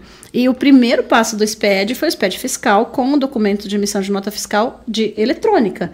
Que aí não tem como, você emitiu lá no sistema da Secretaria da Fazenda Perdi, né? Ah, apertei errado. Né? Acabou, né? não, não tenho o que fazer. Acabou aí, com os Pelé. É, acabou. e hoje o que, que acontece? O SPED ele engloba hoje informações do INSS, da folha de pagamento, do salário, do que seguro. É o e-social agora, né? Que é uma outra é, fase que do, do, do SPED. digitalizou toda a é. parte de, da folha de pagamento, que antes também era feita online, mas não integrada. Então, por o exemplo, social veio e juntou, juntou tudo. tudo. Você que tem informações do Ministério do Trabalho, você tem informações do, da, do INSS, demissão de nota, do bloco K, que é o estoque das empresas. Uh, então, por exemplo, você pediu seguro-desemprego. Tá, você está lá recebendo. Se alguém te registrar, acabou, na hora bloqueia, porque tudo isso, o, o SPED integra tudo isso. É, você está recebendo um auxílio doença e você está trabalhando em outro lugar. Então, seu auxílio vai ser cancelado. Então, hoje, cruza-se absolutamente todas as informações. Todas, absolutamente todas. E o SPED é isso. O SPED hoje é composto de 28 sistemas de cruzamento. Então, hoje tem a DEMED. Todo médico tem que mandar mensalmente para a Receita Federal quem foram os pacientes que atendeu com o CPF. E esse Caramba. é super importante, por quê? Porque aí depois do imposto de renda da pessoa física, você quer abater sua, sua, sua receita com as despesas médicas. Então você colocava lá, fui no médico tal, gastei tanto, tá, mas o médico avisou que você foi? Não, aí cruza também. Então é tudo com o objetivo de era, cruzar a informação. Antes né? era muito comum, na época da declaração de imposto de renda, sair todo mundo indo no médico, no dentista. Faz um recibo para mim. Pedir um recibo. Hoje não doutor. tem, não tem como fazer isso. Por quê? Porque esse médico já teria que ter entregue lá no mês correspondente para quem, quem foi que pagou ele, qual foi o CNPJ, qual foi o valor que ele recebeu. E é até um avanço na declaração do imposto de renda, que ela vem se modernizando, isso da pessoa física, que hoje ela é pré-preenchida. Então, quando você vai baixou o sistema, o aplicativo, já o médico já está lá que você gastou no médico. Você não precisa colocar aquele valor, já vem automatizado, né? E antigamente a declaração de imposto de renda era tinha que levar o disquete na Receita Federal, no na banco, caixa. A gente, a gente. Esse eu não fiz, não, eu só sei, é. contar. Só da história. Aí é, aí é, a, gente, é mais avançada. a gente datilografava a declaração de imposto de renda, gravava um disquete, fazia um recibo e ia até o Banco do Brasil, Caixa Econômica Federal ou Receita Federal. E aí você ficava numa fila imensa, porque a pessoa do banco tinha que validar se, aquela, se o seu disquete estava cheio e carimbar um recibo para você. Então a gente fazia o quê? 200 declarações por ano. Era o máximo que a gente conseguia fazer. Hoje a gente faz 1.700, 1.800 informações. Né? Tudo digital, online. Então passa. Só que é, eu falo que. Facilitou bastante. Né? Facilitou, né? só que traz para a gente uma dificuldade muito grande, que é a questão do, da nossa cabeça, né? Porque você tem que processar a informação, você tem que pensar, você tem que orientar. A milhão, né? A muito mais rápido, né? E aproveitando que a gente está falando de imposto de renda, a gente até citou lá atrás que é a questão do, da quantidade de imposto que a gente tem no Brasil e não saber para onde isso vai, porque tá, tem que pagar, ok, paguei, mas cadê, né, as coisas? E no imposto de renda da pessoa física existe hoje um, né, uma, uma liberação da onde parte do seu imposto de renda que você paga é destinado para alguns fundos, fundo da criança, fundo do idoso, do esporte, da cultura, enfim. Então, normalmente a, a linha, a cadeia comum, né, é você pagou seu imposto, uma porcentagem ali vai para Brasília e aí o, o, o, o estado, ele, o governo, ele vai dando para as instituições de cada município e volta essa verba para os municípios. Existe hoje uma possibilidade de quando você for fazer o seu imposto de renda no modelo completo de declaração, você destinar essa porcentagem que já seria hum. para esses fundos para a instituição que você quer da você sua escolhe. cidade. Exatamente. Então essa verba, ao invés de ir lá para a esfera estadual, é, né, federal e depois voltar para a cidade, para ir ser e aí acaba se perdendo um pouquinho, né? A gente sabe ela é direto para as instituições. Se perde igual o talão, né? Isso, igual o talão de nota. Talão de nota, é, é isso mesmo. Então, hoje, é, a gente no escritório tem orgulho de dizer que a gente salvou alguns projetos sociais aqui da cidade que iriam ser fechados, mas que a gente conseguiu convencer aí uma gama de clientes a destinarem diretamente para essas, né, essas ações e que hoje estão super bem. Então, a gente fortalece isso, porque Olha, também tem na pessoa é, jurídica, jurídica, essa possibilidade, né? Que valores muito grandes que sustentam projetos anualmente. Mas se cada um aí doar o seu 2% para o fundo da criança, para o fundo do idoso, para o fundo da, do esporte, da cultura, a gente já consegue ver, né? E depois cobrar o resultado. Peraí, aqui, eu né, doei para você, o que, que, que você fez, né? E você vai lá Putz, cobrar. É, é bem e, legal. Assim, dá pra gente fazer isso aqui? Dá pra aqui vocês fazerem isso também, todo mundo. Então, e assim, o que é legal é que, primeiro, a gente a gente está tentando fazer um, um programa para poder orientar um pouquinho melhor, sabe, o, o cliente. A gente tenta, principalmente a pessoa física. Um, o ano passado, 2021, a gente conseguiu em torno, no ano todo, em torno de 230 mil reais revertido para a instituição de Indaiatuba. E não é pagar mais, né? Uma coisa que não, você já ia pagar. Já que ia, ia para lá e. Então a gente está falando de instituição que recebeu 40 mil. Que é, é o que precisa para sobreviver. O ano inteiro, Caramba, sabe? Que Só que, infelizmente, as pessoas ainda não querem se comprometer ah, infelizmente, hoje a gente não tem nem 10% das empresas das pessoas físicas que querem ponto, fazer doação. Você tem que pagar uma guia à parte, você tem que é. fazer. Às vezes a, a pessoa jurídica ah, tem um que adiantar o assim. pagamento. É, é mas, mas, o trabalho é nosso. É, eu que vou fazer o eu que vou fazer, pagar, né? Eu vou definir quem, eu vou é, verificar se a instituição está cadastrada, porque tem que ter o um número de registro, ela tem que estar tá bonitinha, certinha, cadastrada no município, cadastrado como empresa sem fins lucrativos, enfim. Tem uma série de regras. Então, quem vai fazer o trabalho é nós, quanto contabilidade. Só que, por exemplo, em vez de você pagar uma guia, você vai pagar duas. Uma que vai para o município e outra que vai para a instituição. Isso, a Só que a gente né? não cobra nada mais para fazer isso, sabe? Putz, Inclusive, esses dias, nós, é, o ano passado, a gente estava com um cliente que é de Elias Fausto. E no final do ano, a gente verificou que ele poderia doar 70 mil reais. Poxa, é um dinheiro que podia ir para a instituição daquela cidade para ajudar. Ele até falou, Nossa, procura em procura. E aí ele, ele acabou né? não ele... tendo esse contato, a gente acabou entrando em contato com a esposa do, do, do prefeito é, e falou, olha, eu tenho essa grana, vocês vão perder. E ela foi atrás de documentação, correu, mandou pra gente. Até que Netuba mesmo, a é. gente que ativou o fundo do idoso. O fundo Ajudou, não, tava, não tinha nenhuma instituição ainda direto pro idoso, né? Então a gente ativou esse fundo, porque aí tem toda a parte, né, legal, burocrática, a gente fazer isso, é um, um trabalhinho mas que a uhum. gente faz, então não precisa. Legal. A gente faz e não nada, cobra nada né? por isso, é, é pelo social, social mesmo. E é legal que assim, é interessante que assim, você tem um determinado valor. Então você não pode escolher para onde você quer. Você pode mandar um tanto para o idoso, um tanto para o esporte, um ah, X. Você distribui ali pelo, pe pela, pe classe, pela, assim. pela classe. Pela classe. Só que aí você vai lá no idoso, tá? Quais são as instituições cadastradas em Dayatuba? Ou pode ser de outra cidade também. Ah, tem essa, essa, essa. Aí você escolhe que instituição você quer. Mas você não pode pegar o dinheiro do idoso, dar para o esporte, do esporte, dar para o é, outro. Cada um tem a sua verba. Então dá um trabalho, porque você tem que pegar porque ele, por exemplo, 30 mil reais. Você tem que falar, não, ó, desse aqui você pode colocar 20 aqui, 10 aqui, 5 ali. Então, ah, mas a, a, nossa equipe faz isso com todo prazer. Para eles, assim, quando a gente fecha as declarações, que eles falam, nossa, conseguimos tanto, que legal. É, né? Depois ver as instituições, né? Indo lá agradecer e e escutar que você salvou o projeto é, é muito legal. Vale mais do que eu muito trabalhar legal. o ano inteiro. Né? É, legal. Muito bom. É bom. Ó, tem mais algumas perguntas aqui.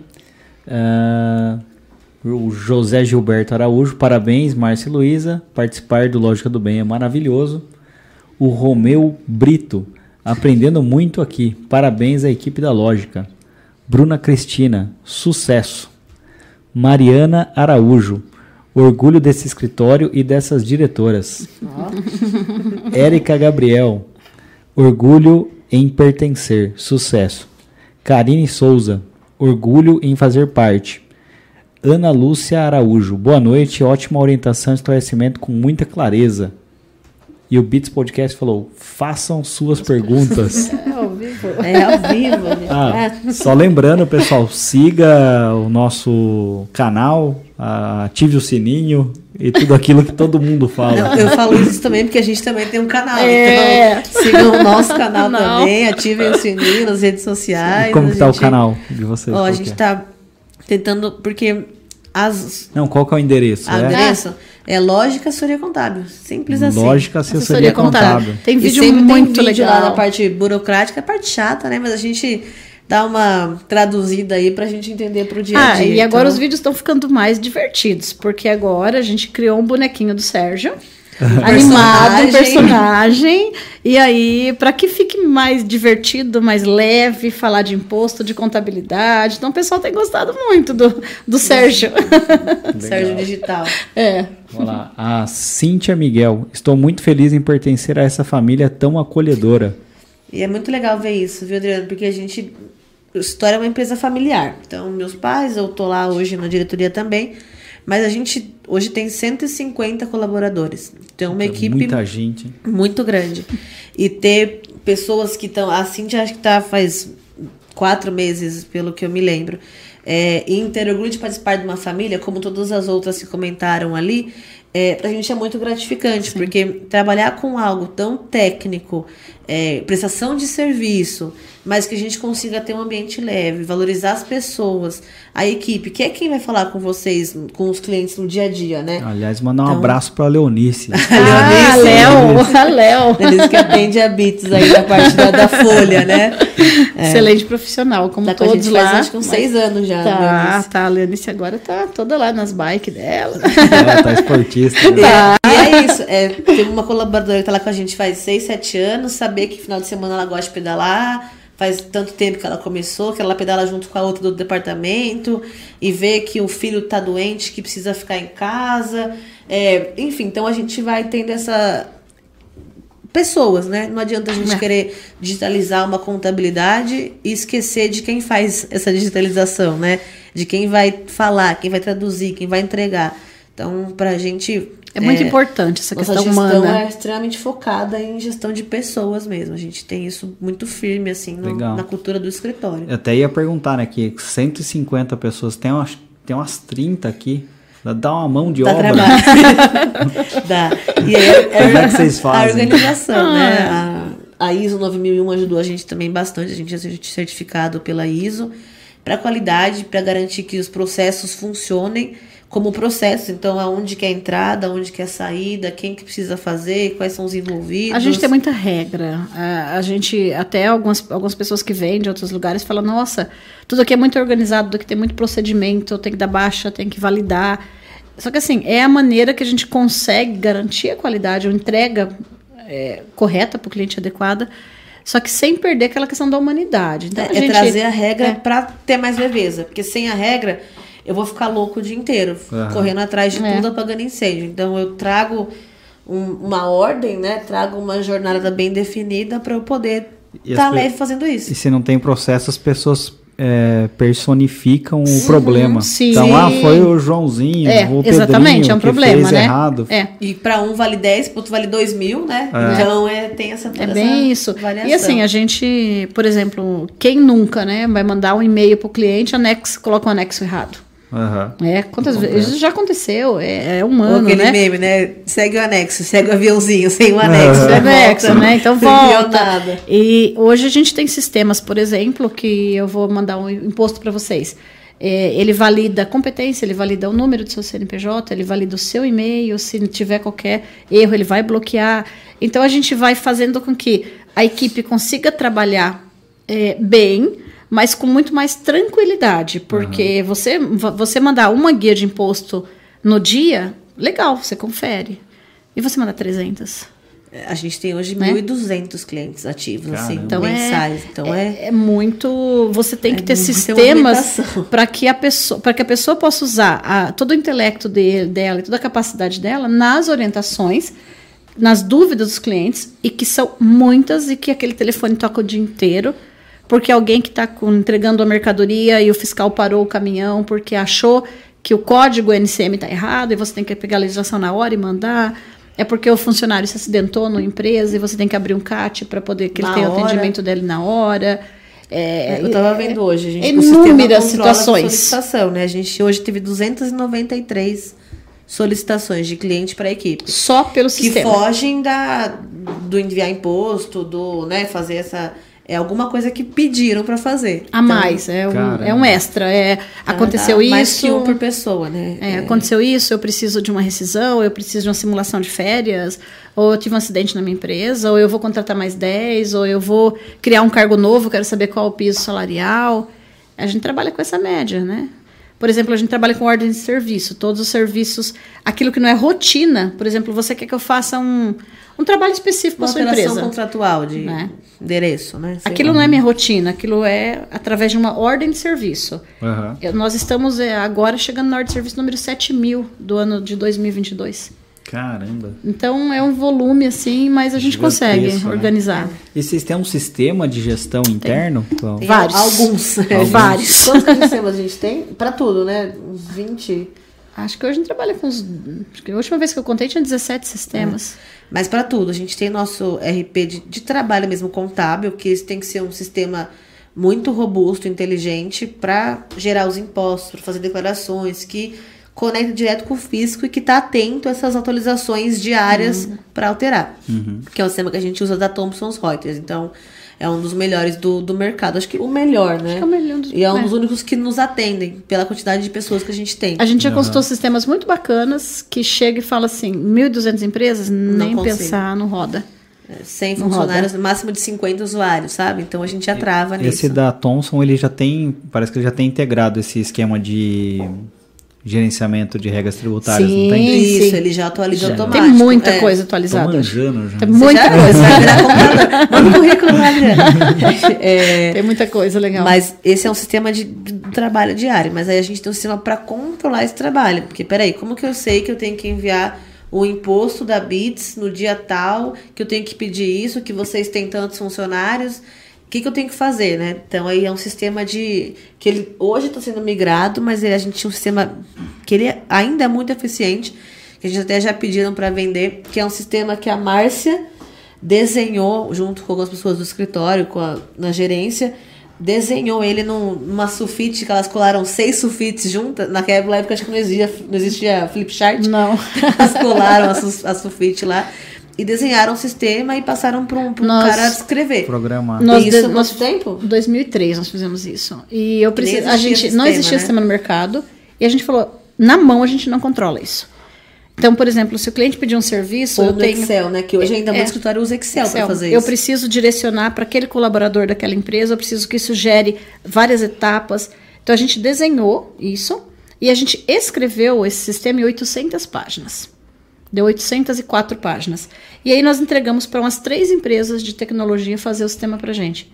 Nenhuma conseguiu fazer o sistema. Era muito complexo. Caramba. Inclusive, uma a gente até pagou, teve um prejuízo absurdo na época, era muito caro. Aí, que, aí nós achamos uma pessoa, né? E ele chegou para a gente e falou assim: Olha, posso falar uma coisa para vocês? Vocês não vão conseguir alguém que faça esse sistema de vocês, é muito grande. Vamos começar por etapas, vamos dividir ele em fases. Para você ter uma ideia, ele trabalha com a gente até hoje. Ah, hoje é um cara honesto, é um um cara é, honesto. Não, tá, hoje ele mora fora do Brasil. Hoje ele, ele mora na, Canadá. no Canadá. Ele continua trabalhando pra gente e a gente não chega, a gente ainda tem umas 10 etapas previstas lá em 2003 que a gente não concluiu ainda. Caramba. Então, hoje, muito provavelmente esse sistema vai entrar em desuso. Eu acho que 60% dele vai entrar em desuso, porque o ano passado chegou no mercado uma ferramenta que substituiu ele. Só o ano passado. Mas é melhor que ele? É melhor. Ele é melhor É, porque é, ele, ele tem tem algumas o- validações que eu, o, o meu não tem. para ler documento. Então, hoje, Ah, o que É. a gente tem é, por exemplo, eu tenho que fazer lá o cálculo do, do DAS da, da BITS. O funcionário fez, ele vai lá e deu baixa que ele fez. É manual. Agora, o novo do mercado, eu coloco num- numa pasta, o robô lê, que é o DARF da BITS, dá baixa no, no- Na obrigação, e já manda um manda e-mail. pra você, entendeu? Então, Ah. Então, ganhei então, então, nessa parte. mas pra você ter uma ideia da complexidade, só o ano passado a gente conseguiu um sistema no mercado E que ainda tá em parametrização. a gente implantou a gente ele e ainda tá tentando, Tá né? fun- tentando É, funcionar. mas o, meu, o nosso ainda, nossa, durante um tempo até. A Eu gente vou, teve eu vou vender, eu quero fazer um negócio, eu quero vender para alguns escritórios aí. É Vender ele como, É, como como sistema, vou vender. A gente tem uma história parecida. A gente tem um sistema aqui que é o Flow, que é o Beats Flow. E antes chamava Platts Flow. Bem criativo, né? E Tá certo. também não tinha nada. Era, ah, manda o arquivo em Word pra pessoa fazer com o briefing e Uhum. com o tempo. Aí você mandava em Word, o cara, ah, eu não vi o e-mail. Ah, o e-mail. Não, chegou, abriu, não não. É, não chegou. Era Spam. vírus. É, tinha cinco pessoas. Cara Não chegou, o cara não tinha nada a fazer, ele falava, ah, não chegou. Aí a gente pegou e idealizou também esse sistema, que era um sistema de gestão de tarefas, né? E aí foi acontecer assim no mercado de ter um sistema, sei lá, uns 5, 6 anos depois, que aí veio um que ch- chamava Run Run It, que funciona Que é de forma similar. uhum. É. Aí depois, agora Ah, tem agora tem vários boom, assim né? vendendo. É, Não, mas a gente e- tem e- sistema para pegar a nota fiscal do cliente, sistema para enviar arquivo, sistema para controlar a obrigação. Sistema para emitir certidão negativa, que a gente faz todo um E a gente quis fazer ele também de forma bem simples. Porque a gente começou, ah, e se fizer, e se, e se. Não. o perfeito, né? É, Que nunca Aí a gente existe. falou, ó, vamos fazer o mais simples possível, que é, vamos começar a fazer em Word Uhum. e vamos ver se funciona. Ah, funcionou. Ah, então Aí, vamos, vamos sistematizar. Aí funcionou, beleza. E a, a Cristal, quando Uhum. saiu daqui, ela é minha sócia no, nessa outra empresa. Aí começamos a contratar tal. Ela falou, putz, não consigo gerenciar, posso fazer uma cópia? Aí ela fez uma cópia. E tá usando para outra ela, empresa. ela viu de contratar o Run Run e outros sistemas, falou, ah, não, Não, tem vou muita fazer uma- função, é mais fácil, tipo, é isso e Usar, aquilo. eu vou e adaptar, né? Mas é muito legal a gente ver ess- essas coisas que a gente faz. Eu, eu, acho, eu acho muito legal, por exemplo, vocês, a gente acompanha há tanto tempo, né? Na, quando era Alquates, hein? Alquate, né? Alquate. Enfim, Quat e Platts. Platts, é, de verificar a paixão. Quando você se dispõe a fazer um negócio desse, é a paixão que você tem pelo seu negócio. Você não está ali para cumprir tabela. Você quer Fazer- melhorar, você você não quer. quer fazer mais do mesmo, não, né? você Só- quer fazer melhor, você quer, quer modernizar, você quer otimizar tempo. E a gente vê que essas empresas crescem muito, sabe? É muito legal, muito bacana ver que, que a pessoa que está à frente da empresa ama o que ela está fazendo e quer melhorar. É muito bonito Ah, legal, isso. pô. A Eu- gente. Eu vejo isso em vocês também. né? A gente, Eu- a gente identifica muito isso. Tanto que tem, às vezes, alguma empresa que você percebe assim, ah, a pessoa comprou a empresa porque é um bom negócio. Mas você percebe que a pessoa não está ligada naquele Não quer negócio. entregar, né? Nossa, você fala, poxa, não vai, não vai virar, não vai É, virar. né? Às vezes vira por pouco É. tempo, né? Até o DNA daquela pessoa que tinha esse O espírito, espírito não tá e né? apagando. Exatamente. E a gente acha muito legal isso. É igual lá na lógica, a gente, eu fui acho que umas três vezes lá, né? E aí tem um copinho, a gente até copiou o copinho, aquele copinho de café ali, ó. Ah, o ecolo Ah, o ecológico. Tem o copinho, tem, Tem. o uniforme, tem a camiseta disso, camiseta daquilo. É. E você vê que as vai pessoas. nos projetos, né? A gente tem o projeto do Ecológica, que é uma equipe lá de colaboradores que se unem para fazer ações de ecologia. Então, eles tiraram os copinhos de plástico do escritório inteiro e põem copinhos disso daí. Eles fazem. E ele é um material reciclado, Tem tal. a equipe do 5S, que outro dia fez um brechó. A gente precisava de verba pro Lógica do Bem. Aí Para eles comprar as camisetas e fazer as alunos, dos alunos. né? Eles se organizaram, a gente arrecadou, então a equipe inteira trouxe doação de roupa, quadro, calça, O chinelo, que se tivesse tênis, em o que casa. se tivesse. A gente até brincou. Tem aquele vaso que você tá de saco cheio dele, traz pro brechó. Às vezes alguém quer, né? né? Alguém vai gostar dele, e aí né? eles colocaram lá no estacionamento e venderam tudo. A gente arrecadou quase 3 mil reais de É. Nós mesmos A gente trouxeram doou e a gente comprou, né? Então, então não teve ninguém de fora. Foi 3 mil e poucos reais de, do brechó, que foi arrecadado. Ainda sobrou um monte de coisa que a gente vai disponibilizar para os jovens fazer mesmo. outro brechó para eles fazerem o projeto deles.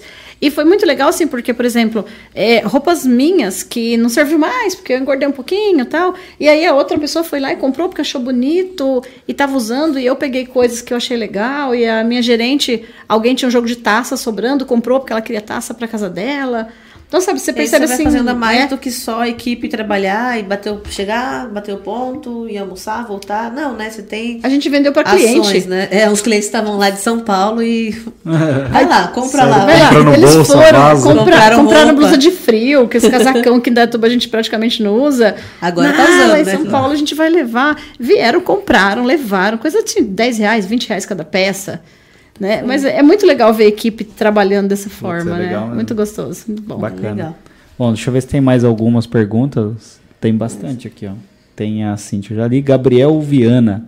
O bonequinho ficou um máximo. o bonequinho do Sérgio. Sérgio Borsari, muito orgulho. Esse é o filho, o Sérgio, meu irmão. É o Serginho. É, é o Serginho, Serginho, Serginho é arquiteto. arquiteto. Um abraço, Serginho. Já segue lá, Sérgio Borsari Arquitetura e também Borsari Vet, que é da minha outra irmã veterinária, né? Vamos é. lá. fazer o merchan da família. Só você, só você que ficou na, na no escritório? Não, foi. Na verdade, não ficou. Ela foi embora. Primeiro tá? que você não conhece ninguém que quer ser contador. Já conversou com alguém que quer ser contador? Não existe essa pessoa, né? Difícil, Ela é. caiu na contabilidade de alguma forma. E aí eu fugi pro, pro turismo.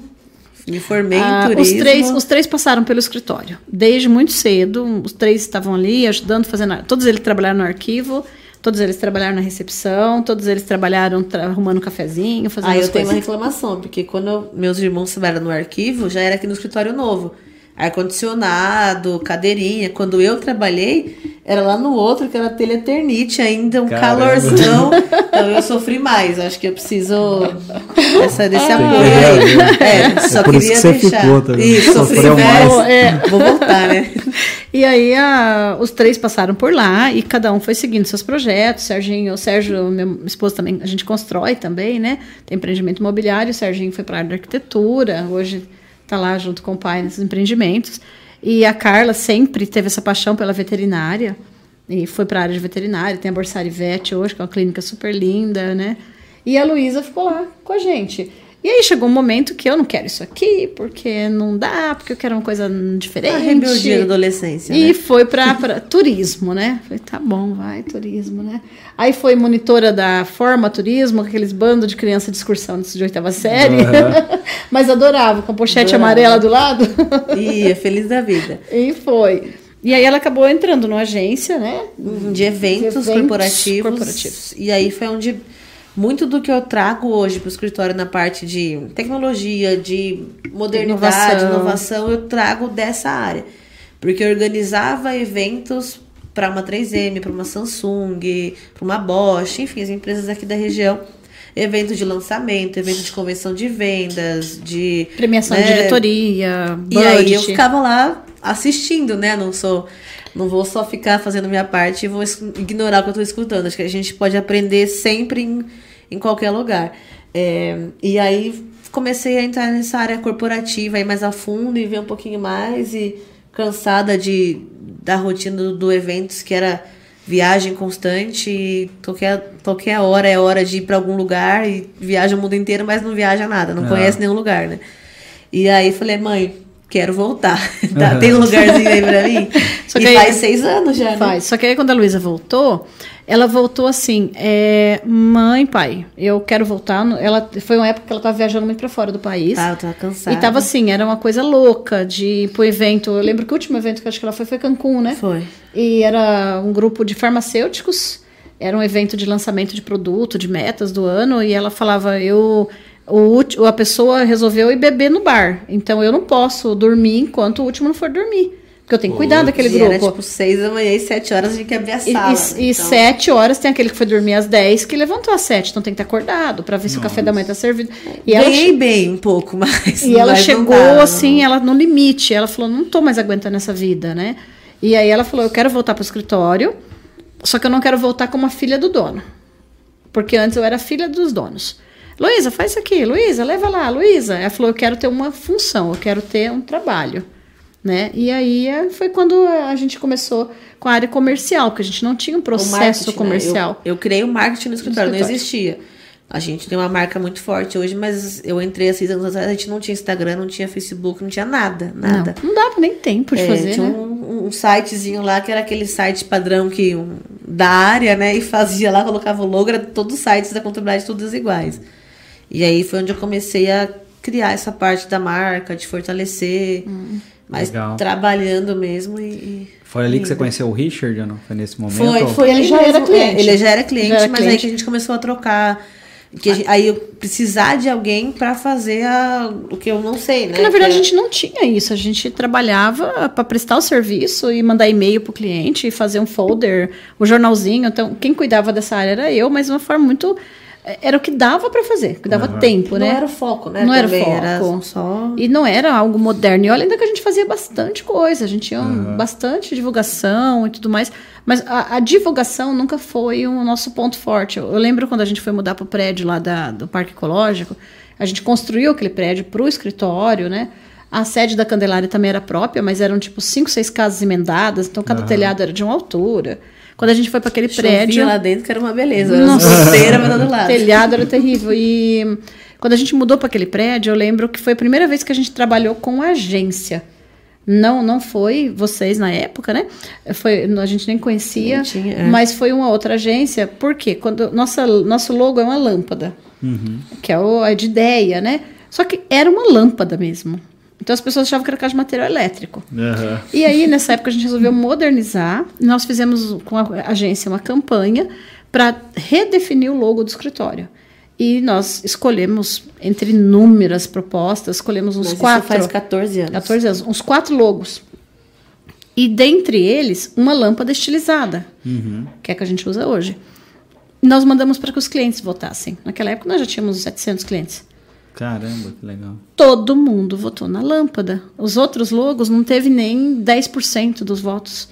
E eles falavam, não, não tem como, você não tem que tirar essa lâmpada, é a lâmpada. E acabou ficando a lâmpada, não teve jeito. Mas mais bonitinha, né? É, só que foi nessa época que a gente começou a pensar um pouquinho nessa questão de publicidade e de melhorar um pouquinho, fortalecer a, a marca, marca, né? Uhum. E aí, com a vinda da Luísa, realmente foi quando a gente partiu firme para isso, né? E aí ela ficou no marketing, depois foi pro comercial, agora tá na diretoria direto aí. aí resolve tudo, né? Não tem, não tem venda. e a comunicação de vocês é bem bonita. Obrigada. Quem, quem que fez a, o, o, a parte de branding, de, de marca de vocês? Na época. Nossa, era, não era ainda que Não, era, na era... época era a Blues. Ah, Rafael, Blues, Rafael. A Blues, Rafael trabalha é. muito legal. É Rafael, trabalha, Rafael Bonequini, acho que eu sou Isso, dele, né? é, Rafael. Eles, na época foi eles que fizeram pra gente. Um trabalho fantástico. Eles fizeram guia, logo, guia de marca. Legal. É, o a gente nem sabia o que, que era isso, né? Eu não sabia nem que era uhum. Pantone. Não pode colocar né? a marca no fundo do paint, né? No, uhum. é. de, Eles, de pedra. Ah, não a pode. gente usa até hoje, por exemplo, a gente mandava imprimir o material. É amarelo e cinza. Pronto, uhum. amarelo e cinza. Do Pantone. Não, cada, cada um chegava de um jeito. Aí nessa época eles, eles, a gente teve que escolher o Pantone que a gente queria. Então agora tudo vai bonitinho.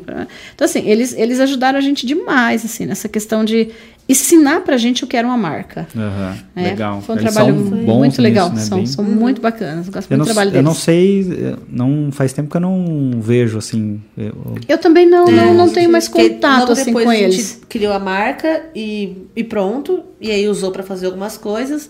E aí adormeceu. É. Quando eu entrei, a gente sentiu necessidade de entrar para uma área digital, né? Para uhum. o marketing digital, estar tá presente nas redes, enfim, tudo isso.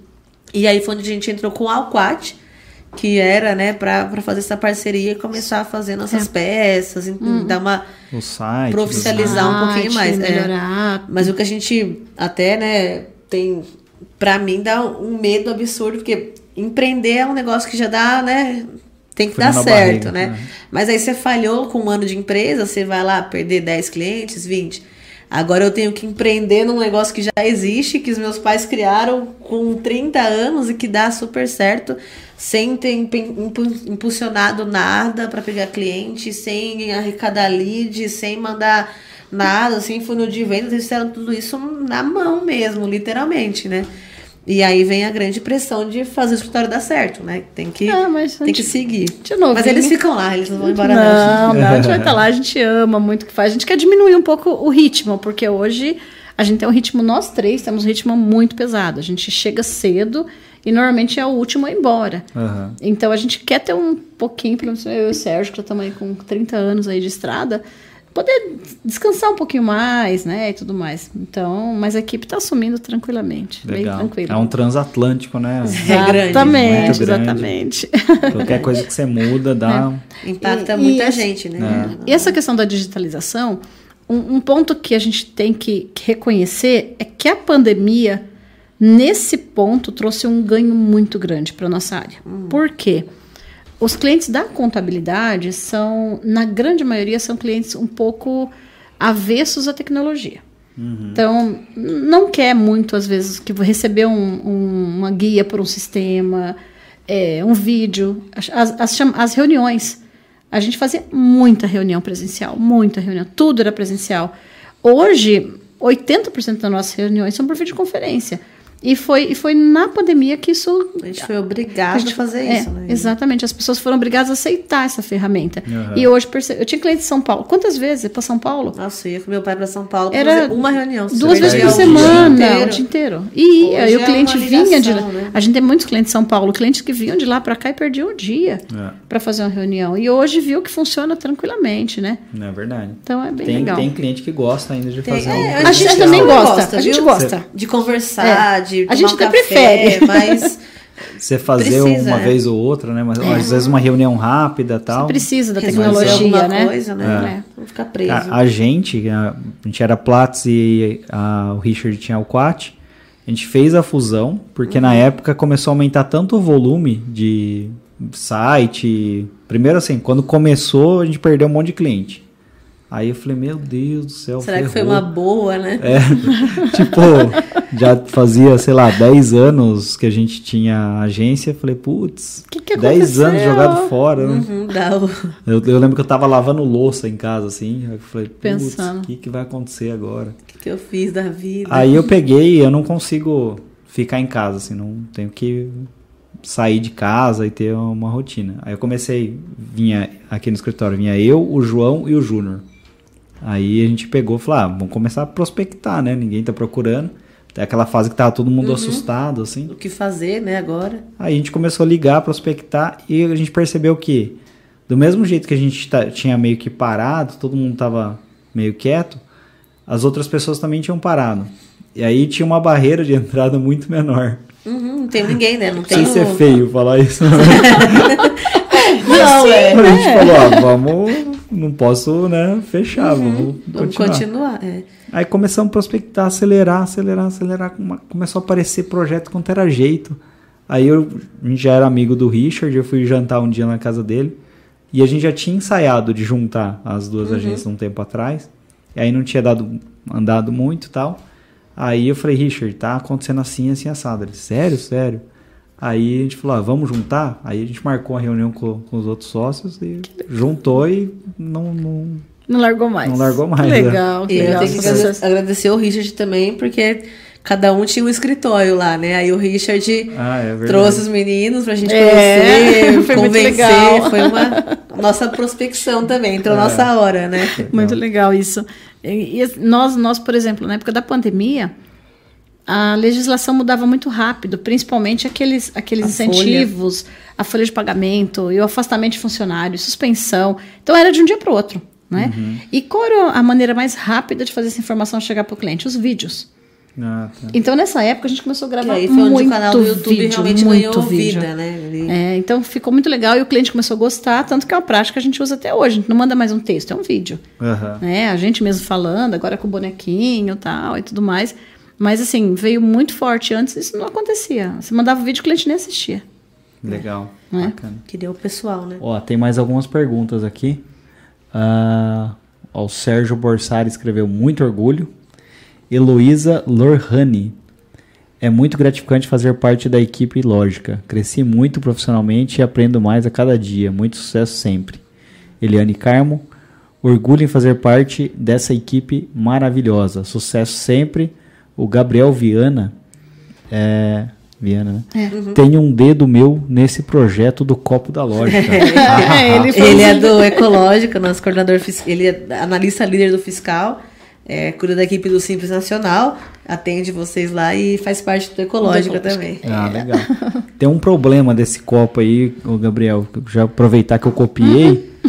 Você coloca café, ele fica com gosto de com cheiro de café, café o resto da vida. Aí é, você joga é, refrigerante. É, só água. Só água, só água. Eu café uso café chá. É, pessoal, café chá. tudo né? Não, eu uso pra tudo, né? Ele vai pegando o gosto de um, pega o gosto de outro. outro vai ficando, é um mix. Mas é brincadeira, né? É, é bem foi legal. Uma boa ideia. Uma boa ideia. É, a Brenda Gomes Borsari. É sua irmã? É minha esposa. Sua esposa? Isso, tá assistindo também. É incrível ver como vocês conseguem deixar qualquer tema leve. Muito orgulho. Ainda Le... bem, comentou, né? Senão já ia ter briga. Letícia Neres, orgulho em fazer parte dessa equipe maravilhosa. A turminha do Lógica tudo assistindo. Giovana Santos, orgulho em fazer parte dessa equipe. Ainda mais sucesso. A equipe tá, tá presente. Ah, a equipe tem tá, mais gente, não oh, acaba, tá indo. Cara. Carolina Marcon, sucesso sempre, orgulho em fazer parte dessa empresa incrível e humana. E a gente nem, nem ameaçou eles para assistir. Eles nem ameaçou, nem, nem falamos nada, nem tá pagando hora extra, eles estão assistindo porque querem. Né? Espontâneo é. Nem foi isso. Ó, e o, pro, o, projeto do Lógica 30 anos, com essa série de, ah, de palestras, palestras, né? Muito uhum. legal, isso tem sido isso muito é um bacana, sonho, né? Que, aí eu organizava eventos, né? É. Eu falei, tenho, eu, isso eu continuo trazendo para o escritório e né? Não é por nada não, mas nossas festas de final de ano são as melhores aí de, de da região. São, são top. É, e a gente, desde nos 20 anos do escritório, a gente fez uma palestra na época com o professor Marins, que era ah, o auge no Inatuba Clube, deu aí uns... Mil e poucas, mil, mil pessoas. pessoas. É, nos 25 anos a gente fez uma palestra com o Leandro Carnal, essa foi na Viber, para 2.500 pessoas, nossos clientes todos, parceiros, também para comemorar o aniversário, né? E a gente chegou nos 30, um outro marco, e a gente estava pendente a fazer nesse mesmo formato, um grande evento para os clientes. E a gente pensou o que, que a gente está buscando, que essa a gente tem nosso uma da nossa nossa política de qualidade, ela termina com cada cliente um amigo. E num lugar com duas mil, nesse ano a gente iria estimar 3.200 pessoas fácil. Você não consegue falar com todos os seus amigos que estão ali. Não ia uhum. dar tempo. Ia ser um evento muito legal, mas essa proximidade a gente não ia ter. E foi onde a gente pensou, ao invés de fazer um grande evento, fazer 10 eventos. Então, na verdade, legal. vai chegar em 14. É, tem alguns que são horários, né? Tem, tem palestras, por exemplo, da semana passada, que foi com o Rafael Conte é, sobre engajamento da equipe, que nós precisamos abrir três horários, às 9 da manhã, às 16 horas e às 19. O pessoal da Quad, é? da, da Beats está presente tá em indo, todas né? lá. Eles tá muito legal. Eu, eu, marquei de ir nessa, acho que da manhã, não, não consegui ir. Mas a Ana acho que foi, né? Foi, foi. foi, ela, foi. Acho que foi na né? todas. Dia 13 agora a gente também tem outra, também nesse é mesmo esquema, que vai ser sobre comunicação, é. vai ser às 9, às 16 e às 19. Então no final a gente vai estar falando de 14 eventos, né? Legal. E tem sido muito bacana, muito legal. Tem o cara da Disney também que eu queria Foi, ter. foi a primeira, foi, foi a primeira. com o Marcelo Simonato, ele trouxe um pouquinho sobre o padrão Disney de liderar, né, de fazer uma empresa. A grande pergunta é como que a Disney tem uma fila de duas horas e as pessoas se matam para ficar nessa fila. O que, que ela faz, né? O que, que tem de mágico lá? Qual, onde que tá a magia? Porque ah, é um parque, é, mas é uma empresa uhum. que tem funcionário, que tem lucro, que precisa né, vender. E aí ele trouxe um pouquinho dessa visão da Disney para os negócios, né? Aí a gente teve depois é, uma questão da. A Carol Kia, ela até teve aqui no podcast ah, já legal. com vocês. Uhum. Sobre a questão de trazer a modernidade, né? O que de mais contemporâneo na gestão. Ela trouxe um pouquinho sobre a questão da metodologia do OKR, uhum. né? Que é super legal também. É, tivemos a de com o Rafael, da Dale Carnegie, sobre engajamento. Vamos ter a próxima de o que é se comunicar bem, também sobre engajamento, sobre é, da Dale Carnegie com a Márcia. Vamos ter uma sobre vitrine, e a gente tem as duas vertentes, a vitrine virtual, o Instagram, né? Como potencializar as vendas, e a vitrine física. Como montar uma, uma vitrine boa, mas aí não entra só na loja, né? Uma vitrine boa de uma material de construção. Uhum. Como pôr tijolo para que as pessoas queiram comprar tijolo, né? E agregar ali a venda com uma massa, enfim. Vamos e nesse intervalo o, a gente tem com o Heller, né? Com o, o André, André Heller, Heller, Ele é medalhista olímpico da seleção de vôlei. É, vai trazer um pouquinho dessa questão da governança alta de alta performance, ah, né? Legal. A pressão de um medalhista olímpico, imagina, né? Você tem que ganhar e a gente às vezes na empresa surtando ali por um motivo que não tenha só você Qualquer. com você mesmo, né? Então ele vai trazer um pouquinho disso. Depois a gente vai ter uma com o Dr. Piraci, ele é um advogado tributarista, vai ser logo depois do primeiro turno das eleições. Então a gente vai estar um pouquinho falando sobre cenário econômico, tributário em político. meio a um processo político, né, de eleição presidencial. Então é um tema também bem legal. Depois a gente tem uma elaboração de custo, que entra na parte essa, esse grande, essa grande gama de tributos, como que eu chego no meu custo, no meu produto? Eu coloco lá uma porcentagem sobre o meu valor? Tá, mas eu coloco a porcentagem e meu imposto já não é mais aquele, vai aumentar. E aí eu fico nesse círculo e eu não acho o meu, né, o meu ponto-chave lá. E a última com a Renata Larcon. Sim. É, a gente vai falar um pouquinho sobre construir relações sólidas numa jornada de carreira de empresa. Então, também a gente pensou nos temas a dedos mesmo, com, com coisas que a gente usa no escritório, metodologia que a gente põe em prática para que a gente ofereça mais do que a contabilidade, né? Ofereça a gestão uhum. para os clientes também. Então, inclusive nossos nossos colaboradores estão sendo assim super incentivados a participar, porque é um conteúdo para todos nós, sabe? Uhum. E, e, é muito legal que a gente acha muito interessante no escritório é um, o network entre os clientes. Uhum. É muito comum o cliente ligar para a gente pedindo indicação. Então ele fala, você, então é muito comum assim, eu tenho uma indústria que usa o meu cliente que é o transportador eu ter uma, uma, um, uma, uma, indústria que, eu, que o restaurante que fornece a marmita é nosso cliente. A gente tem um, esse, sabe, esse contato. E nessas palestras, esses eventos menores, a gente tem percebido muito legal esses contatos dos clientes. Essas Inclusive, a gente faz questão de usar, de colocar um crachá com o nome da pessoa e o nome da empresa dela. Ah, para que as pessoas possam saber da onde ela é. Então, eu já tive assim, pessoas se encontrar lá falando: você é fulano de tal, tal empresa? Não, mas você é meu fornecedor. Uhum. Nossa, é você, saber, eu não né? sabia. Então tem sido muito bacana essa troca. É, é não só nossa, quanto entre os clientes o também. conceito de ecossistema, sim, né? Uhum. Sim, sim. É Na verdade, eu e a Luísa, que o Sérgio não nos ouça, tá?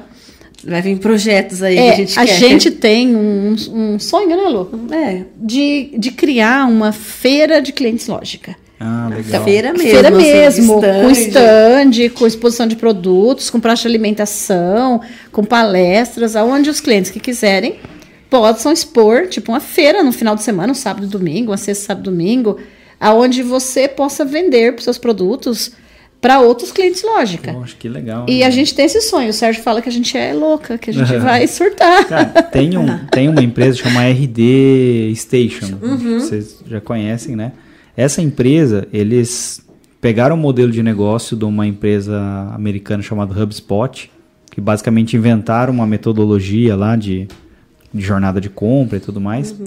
E aí eles usam as agências para escalar o software deles. Então a gente é, é lá parceiro deles, a gente é parceiro de outros também, mas o é deles é o melhor. Né? É. e aí eles fazem um evento anual, não, não teve nos últimos dois anos, né, por causa uhum. da pandemia, que é o RD Summit. E aí é parecido, assim, ele é parecido porque são agências que estão lá, mas uhum. tem cliente também, mas eles não fazem essa feira. Não, faz, faz sim, faz sim.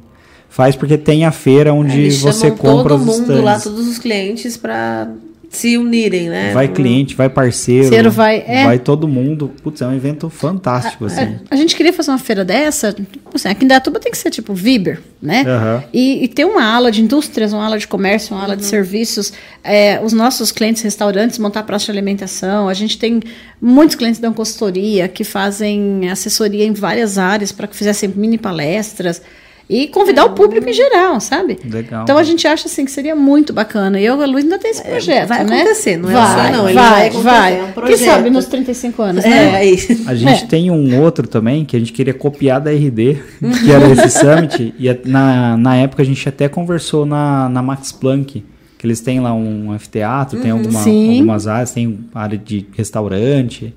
A ideia era fazer alguma coisa parecido também. Chamar então, todo mundo e. É, é, só que a gente não tem 1.200 clientes ainda, mas. Mas tá bom. a gente indica alguns. Né? Tá procurando lá agência, a gente ah, já vai mandando pra cá. Não, porque eu falei, a gente tem, tem tanta coisa interessante, tem tantos clientes nossos, uhum. tem atividades tão diferenciadas. E correlatas, né? E que as pessoas não sabem, sabe? Que aqui em Dayatuba tem fábrica disso, que tem. Eh, quem e produz. E aí é absurdo, então nessa área que a gente atende todas as áreas, você gente... vai eu tenho cliente que produz a mola desse microfone, eu tenho cliente que produz a espuma, só espuma. Uhum. Para microfone, tá? Mas tem mercado para você? Tem, tem, tem, mercado, tem cliente de tudo. Assim, aqui, o vidro a, da janela do carro. A cauda do Bob, do McDonald's de chocolate. A, a cauda assim. do Sunday. Então, um cliente nosso que faz para o Sunday, para o McDonald's, McDonald's né? para Burger King, as caudas. O legal de ser ah, prestador de serviço, é, B2B é isso, né? A gente tinha um cara lá que é, caiu o lead e tal, a gente foi lá atender. Ah, o que, que você faz? Fala, ah, eu faço uma cortina que roda, térmica, não sei o que, não sei o que. Falei, mas pra que, que, que compram isso? Aí o cara começou a explicar, você fala, cara, existe cada né? coisa que existe. É, nossa, a gente tem, a gente tem uma cliente que produz, que é, produzir, produz ainda cortinas hospitalares, que é um material altamente preparado para não passar bactéria. Então usa para dividir leito em UTI. Ah, não é só um pano, né? Não, não é uma não é. Tem toda a tecnologia, ah, né? A gente tem um que faz uma pecinha que vai dentro de um respirador da UTI também. É, é umas coisas assim, Muito sabe? Louco. Muito a gente fala, meu Deus do céu. E o Sérgio, algo que ele não abre mão é fazer, a gente faz licença de CETESB. Então, para fazer licença de CETESB, tem que ir até o local. CETESB é um órgão ambiental. Um órgão ambiental que você. Que cuida dos dejetos das empresas. E poluição então, de meio ambiente, né? Uhum. Então, ele tem que ir até o local e mapear toda a estrutura da empresa e dizer quantos volts utiliza de energia elétrica, se, se tem resíduo. Em vai qual, processo, qual processo sobra resíduo, como ele é enfim. descartado. E o Sérgio, ele não abre mão de fazer esse trabalho. Ele faz pessoalmente esse trabalho. E ele fala que ele faz esse trabalho porque ele faz questão de ir na empresa, conhecer a empresa e o processo produtivo. Então, hoje, você fala para o Sérgio de qualquer área, ele entende. Eu falo, como é que você sabe disso? Ah, porque eu tenho um cliente que eu vi lá, eu fui, tinha uma máquina que fazia isso, que fazia aquilo. Hoje mesmo ele foi fazer dois processos CETESB hoje de manhã. E a gente vai sair, tirar uma semana de férias, viaja amanhã cedo. Então hoje estava assim, um dia mega corrido. Ele foi fazer duas CETESB porque ele. Curioso. É, ele, ele é curioso. É, ele é muito curioso. curioso. Eu fui esses dias num cara que faz verniz. Ah, ele faz umas tintas uhum. diferentes, né?